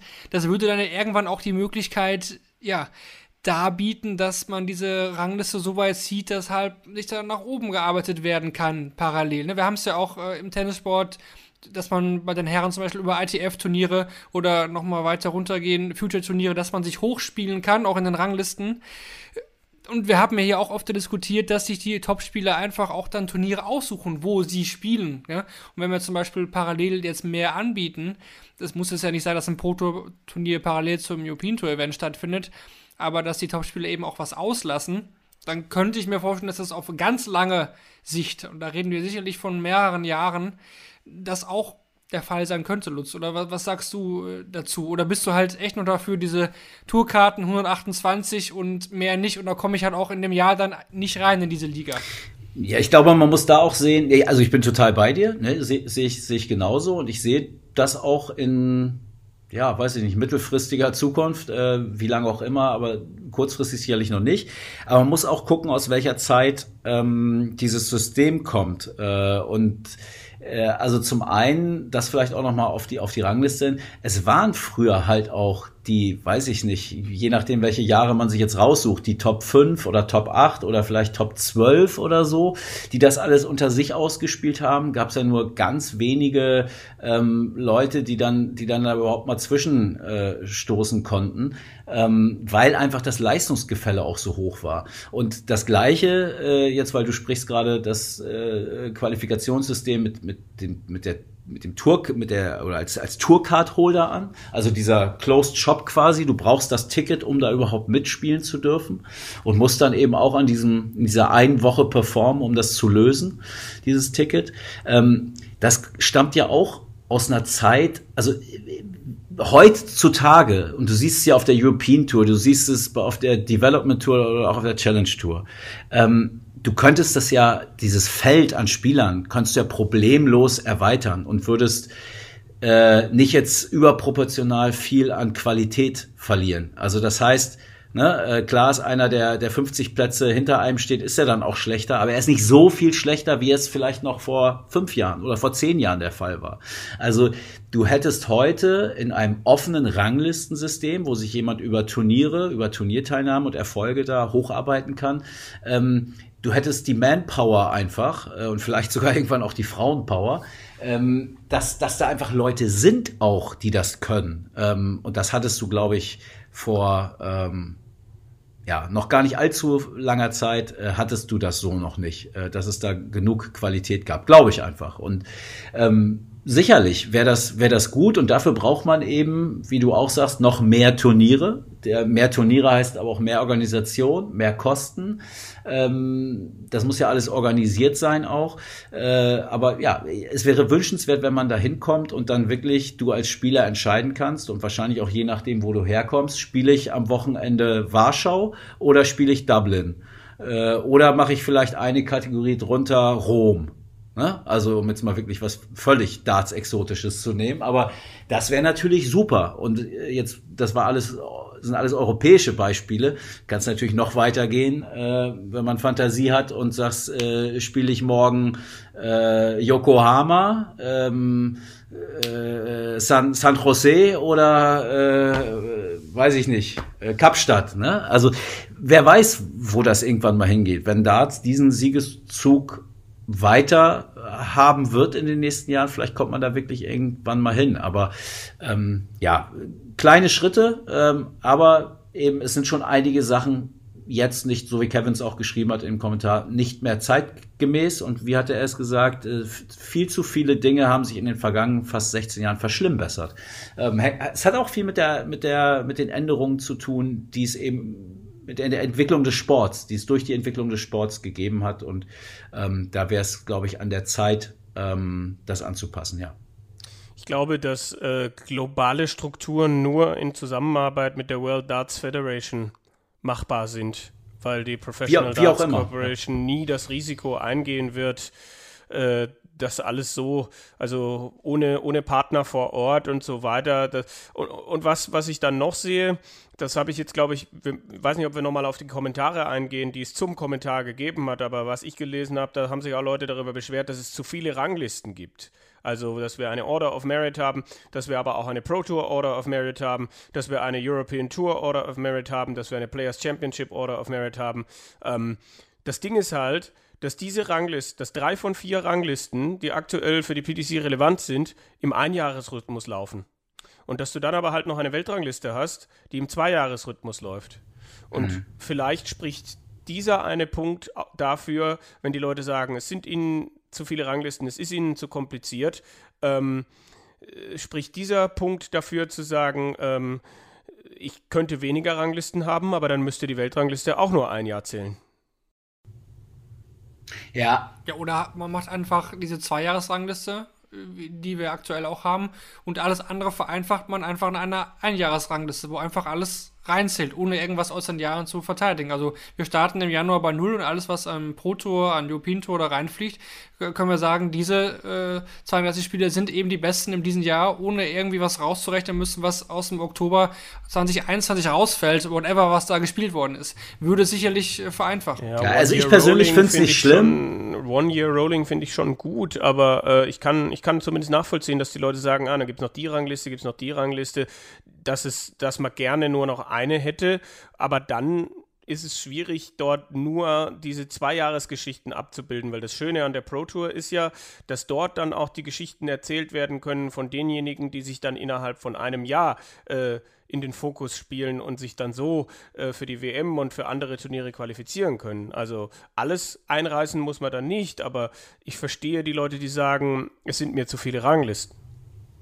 Aber da muss man auch fairerweise sagen, eigentlich sind es nur zwei. Also wenn ich jetzt die, die European Tour, das Ranking da mitnehme, ähm, das ist ja nichts anderes als ein Qualifikations- Rangliste quasi für die European Championship. Und das hast du, in, in, mhm. ich nehme jetzt mal was ganz Fremdes, in einem Skispringen, da hast du einen Weltcup und du hast trotzdem eine Wertung für die Vier-Schanzentournee oder so. Also das gibt's in anderen Sportarten auch, das nochmal für gesonderte Wettbewerbe. Ähm, klar, hier läuft sie über ein Jahr äh, oder fast ein Jahr, ähm, aber das, das finde ich jetzt nicht schlimm. Ich persönlich mag das auch äh, mit Order of Merit und der Pro Tour. Ich finde das eigentlich ganz gut. Verstehe aber jeden, der sagt, das ist mir zu kompliziert. Hä? Da sind, äh, wieso? Der ist doch 17, Martin Schindler ist doch 17.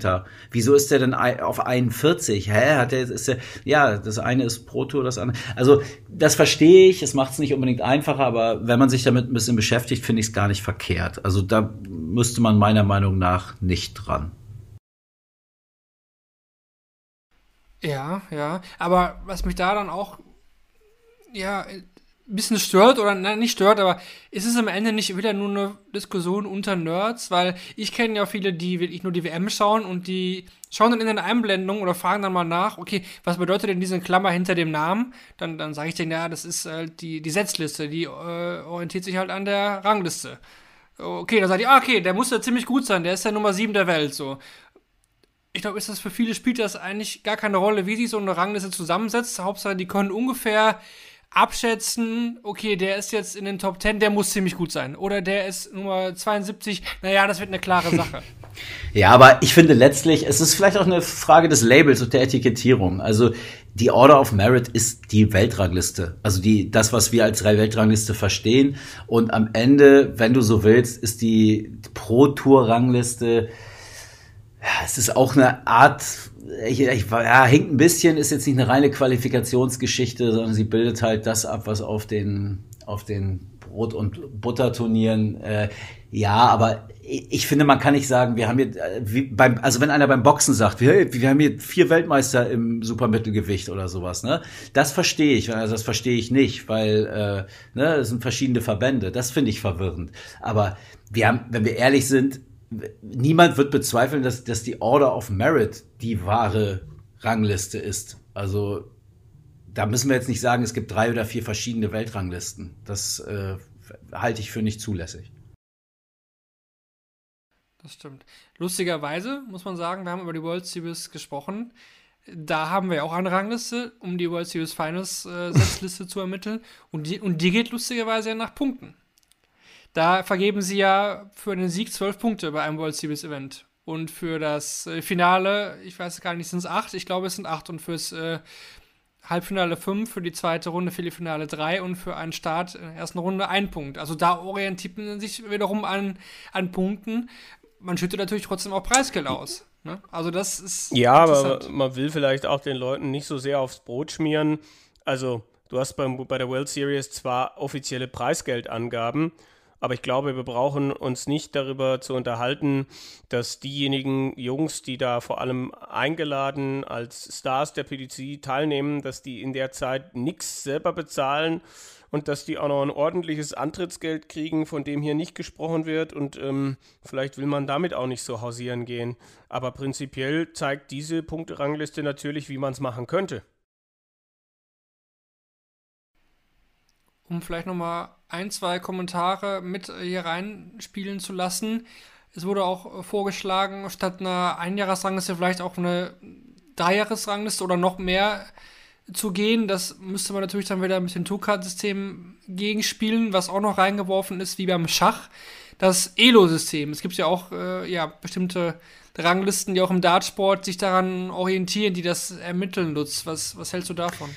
Na, wir haben vorhin über, oder wir haben schon viel jetzt bei diesem Thema über Einfachheit und, und Verkomplizierung gesprochen. Ähm, da halte ich äh, die, die klassische Rangliste, egal jetzt, ob du es in, in Euro, Preisgeld, das ist, ist leicht nachvollziehbar, oder wenn du eben ein ne, ne klares Punktesystem hast, äh, halte ich für einfacher, wenn wir jetzt an eine breite Öffentlichkeit denken, als wenn du ähm, ja zum Beispiel eine Elo-Rangliste äh, machst. Ähm, also interessant ist auch wieder ein weiterer Punkt, ja. Ähm, würde ich jetzt gerne mit dem, ist jemand von euch beiden für eine Elo-Rangliste, dann äh, würde ich gerne die Argumente. Nee. Nee, okay, aber ähm, ja, hätten wir mal einladen sollen.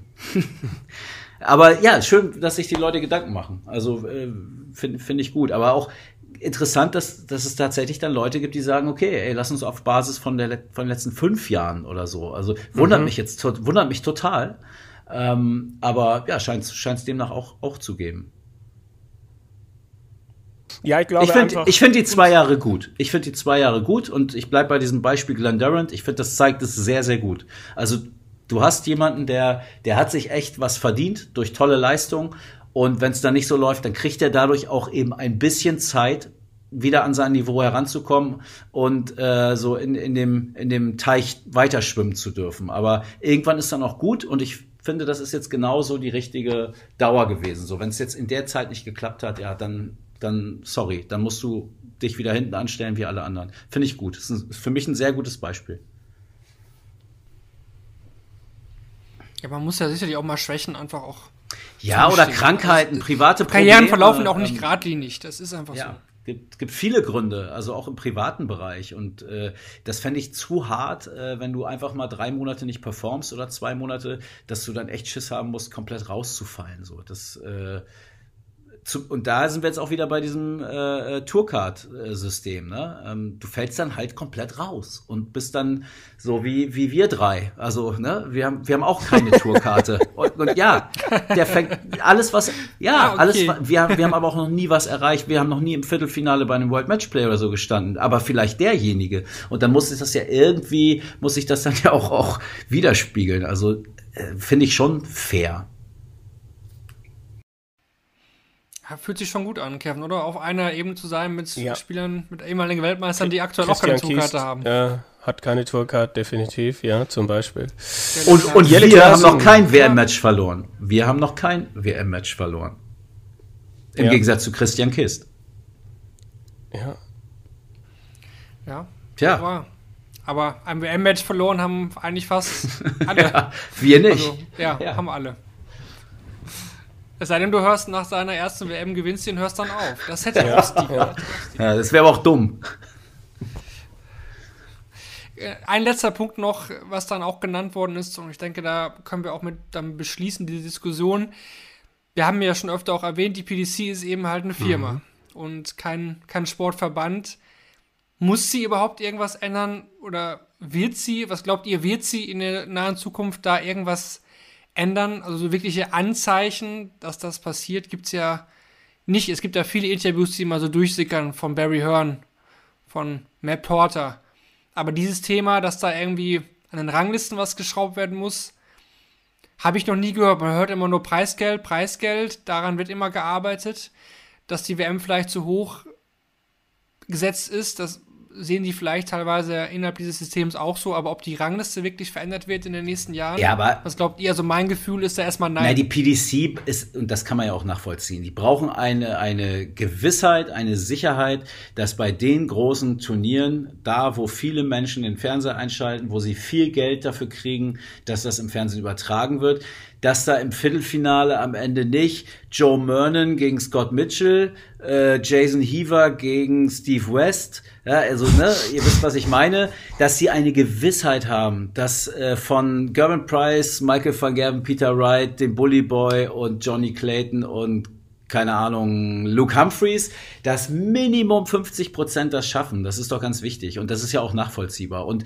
ähm, diese Diskussion mit, das ist ja gar kein Sportverband und das ist eine Firma, ja, aber was ist denn die DFL? Ähm, was ist denn, äh, was macht denn Red Bull? Wie viel, wie viel Turnier- oder Sportserien haben die denn mittlerweile? Ist die ATP ein Verband?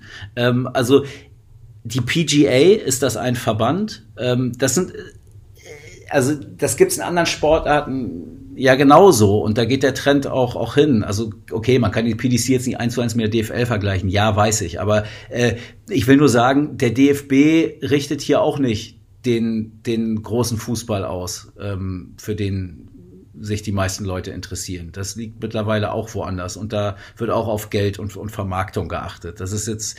Äh, aber du hast deine Verzahnung du hast eine Verzahnung und klar, UEFA, Champions League und so, ja, verstehe ich, aber ich, ne, ich wollte nur mal sagen, äh, weil ich, ich höre das auch so oft, ja, die PDC, das ist ein Zirkus und so und die wollen ja nur Geld verdienen. Ja, klar wollen die Geld verdienen. Aber wer Geld verdienen will, muss auch ein gutes Produkt anbieten. Und von dem guten Produkt profitieren wir am Ende alle. Wir wollen gute Darts sehen. Äh, wir freuen uns alle, wenn diese Sportart, äh, die wir, die wir lieben, äh, ja, verbreitet wird und größer wird ähm, und das Niveau noch, noch steigt und äh, noch mehr irgendwie geile Spieler, geile Typen ähm, da irgendwie drin sind in diesem ganzen Game. Äh, das macht ja alles mega Spaß und ähm, da muss man die PDC auch, das ist kein Wohltäter, so und das können sie auch nicht sein. Und wenn sie das wären, dann hätten sie äh, ihre Tour nicht dahin gekriegt, wo sie sie jetzt haben, glaube ich. Das muss man auch mal fairerweise sagen. Ja gut, wir werden es definitiv weiter beobachten, falls da irgendwelche Tendenzen auftreten, ja. ob die PDC sich doch diesem Thema ich mein, es, es, me es meckert halt auch keiner laut genug.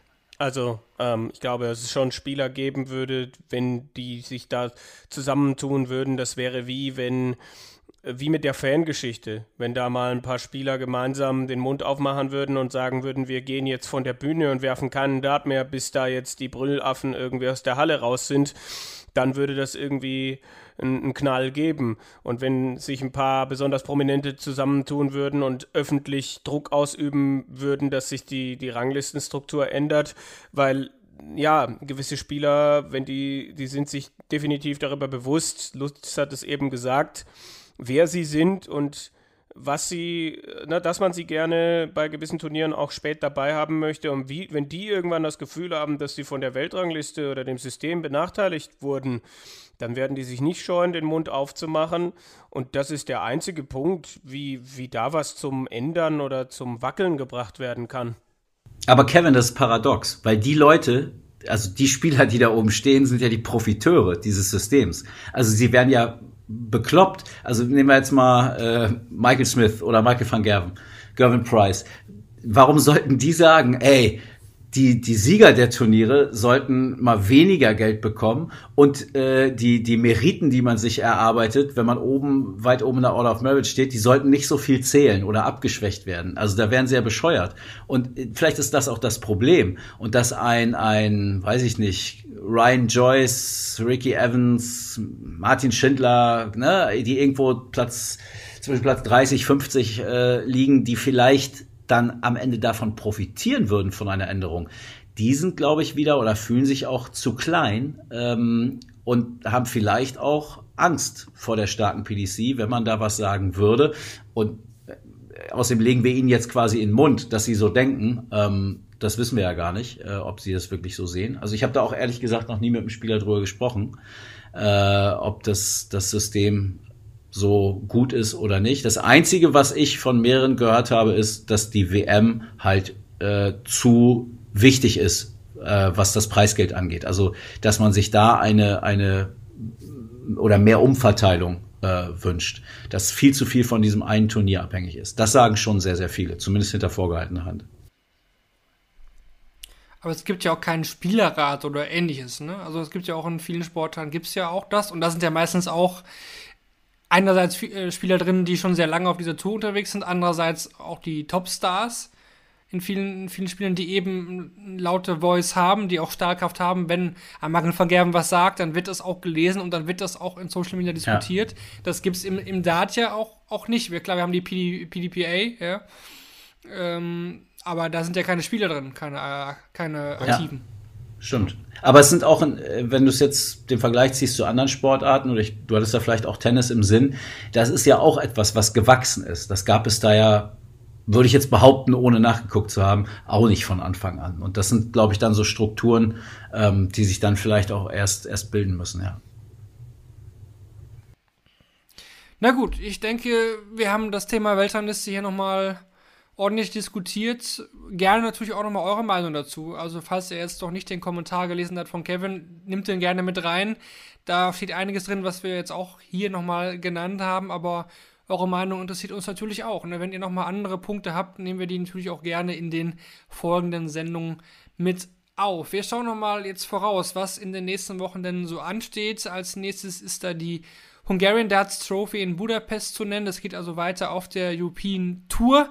Danach die Woche folgt dann direkt das äh, Event in Jena, die German Darts Open, das dann auch auf Sport 1 zu sehen. Der Sohn überträgt ja sowieso alles. Die World Series Finals in Amsterdam danach ebenfalls auf Sport 1 und dann auch die Belgian Darts Open in Wietze, auch auf Sport 1. Da übertragen jetzt also auch sehr viel Live-Dart im Free TV. Da kommen ja auch immer einige Zuschriften von euch auf uns zu. Wann kommt mal wieder Sport 1 im Free TV?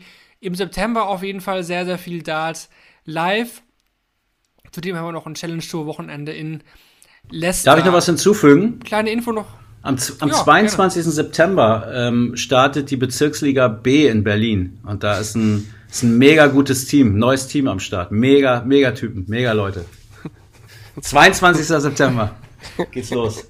Ihr werdet von uns hören. Gibt's, gibt's einen Livestream von deinen. Äh, ja, soweit sind wir noch nicht. Wir müssen erstmal gucken, was wir da so ans Board bringen, ob man ob man das dann überhaupt irgendwie machen sollte. Nein, da gibt's live nichts, um Gottes Willen. Also wir sind froh, wenn wir ein paar Spiele gewinnen. Aber ich, ich werde jetzt äh, hier, wie sagt man, äh, was bin ich jetzt Ver aktiver Spieler, Verbandsspieler, Liga, Ligaspieler, sagt man, glaube ich. Ne? Mhm. Ja. Hm. Bin selbst sehr gespannt. Und dann ist die, die und dann haben wir irgendwann noch die, die äh, Road to Q-School von Lutz Wöckener, ja, die wir hier dann mit Shortleg begleiten. Ja. Und dann gründe ich die erste Spielergewerkschaft. ja, sehr gut. Sehr gut. Genau, was soll ich noch sagen? Wir hatten noch die Info, genau. Darius Labanauskas und Daniel Larsson sind schon für die WM qualifiziert über die Nordic und Baltic Tour, die ist jetzt äh, vorbei. Da ist schon alles gespielt, die beiden sind sicher mit dabei. Labanauskas über die Pro Tour dieses Jahr stand jetzt nicht gereicht, brauchte dann eben die Nordic Baltic Serie. Wir hatten auch noch eine Umfrage gestellt, natürlich äh, schon länger her jetzt, aber wir hatten gefragt, was war für euch das Highlight des World Matchplay 2022? Da hattet ihr abgestimmt und recht deutlich ging das mit 41% an das Match zwischen Peter Wright und Dimitri Vandenberg. Dahinter mit 22% war der dritte Titelgewinn für Michael van Gerven. Als neue Umfrage haben wir dann jetzt entsprechend zu unserer Diskussion gerade einfach die, die Frage, ganz runtergebrochen, würdet ihr die PDC Order of Merit verändern wollen? Ja mhm. oder nein? Mhm. Da bin ich mal gespannt, was einfach noch auf dieser, aus dieser Umfrage rauskommt. Jetzt ohne da tief irgendwie in die Inhalte zu gehen, einfach nur, ist der Wunsch der Community da, da eine Veränderung zu sehen, ja oder nein? Das würde uns an dieser Stelle einfach mal interessieren. Das lösen wir natürlich dann in der nächsten Folge auf. Die gibt es dann vor dem World Grand Prix auch nicht mehr so weit hin. Dann äh, schauen wir auf das äh, Turnier mit dem Double-In, Double-Out-Format natürlich voraus, wie ihr es gewohnt seid und blicken dann zurück auf das, was in der Zwischenzeit passiert ist. Und wie angekündigt, nach dem ja, eher flauen Sommer hier mit Shortleg werden wir dann auch, wenn es mit den Major-Turnieren wieder Schlag auf Schlag geht, auch wieder häufiger hier zu hören sein. Das soll es dann aber gewesen sein für heute. Ich bedanke mich bei Lutz Wöckener und bei Kevin Barth für die muntere Diskussion heute. Ja, Marvin, vielen Dank dir auch für die tolle Moderation einmal mehr. Ja, genau. Also und du, du bist ja einer der wenigen, die wirklich nie Pause machen, ne? Also du, du ziehst dir das ja echt alles rein. Also ich bewundere das. Ich ja. habe nein. Naja. Ich, ich, kann jetzt, ich kann jetzt auch offen, ja, ich kann offen äh, offen behaupten, dass ich von der World Series jetzt im August äh, keinen einzigen Live-Dart gesehen habe. Ja, kein Live-Dart, kein Live-Dart. Abends im, im Real Life dann. Ja. Nein, auf gar, gar keinen Fall. Highlights habe ich mir mal übersprungen.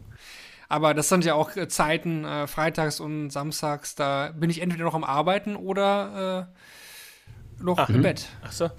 Zumindest was das New Zealand das Masters angeht. 9 Uhr morgens, samstags, da trifft man mich äh, meistens noch nicht am PC an. Na gut, das äh, zu, zu meinem Leben äh, nicht verraten. In dem Sinne, glaube ich, ist äh, auch Zeit jetzt für heute zuzumachen. Ja, wie gesagt, nächste Folge dann die Vorschau auf dem World Grand Prix. Bis dahin, alles Gute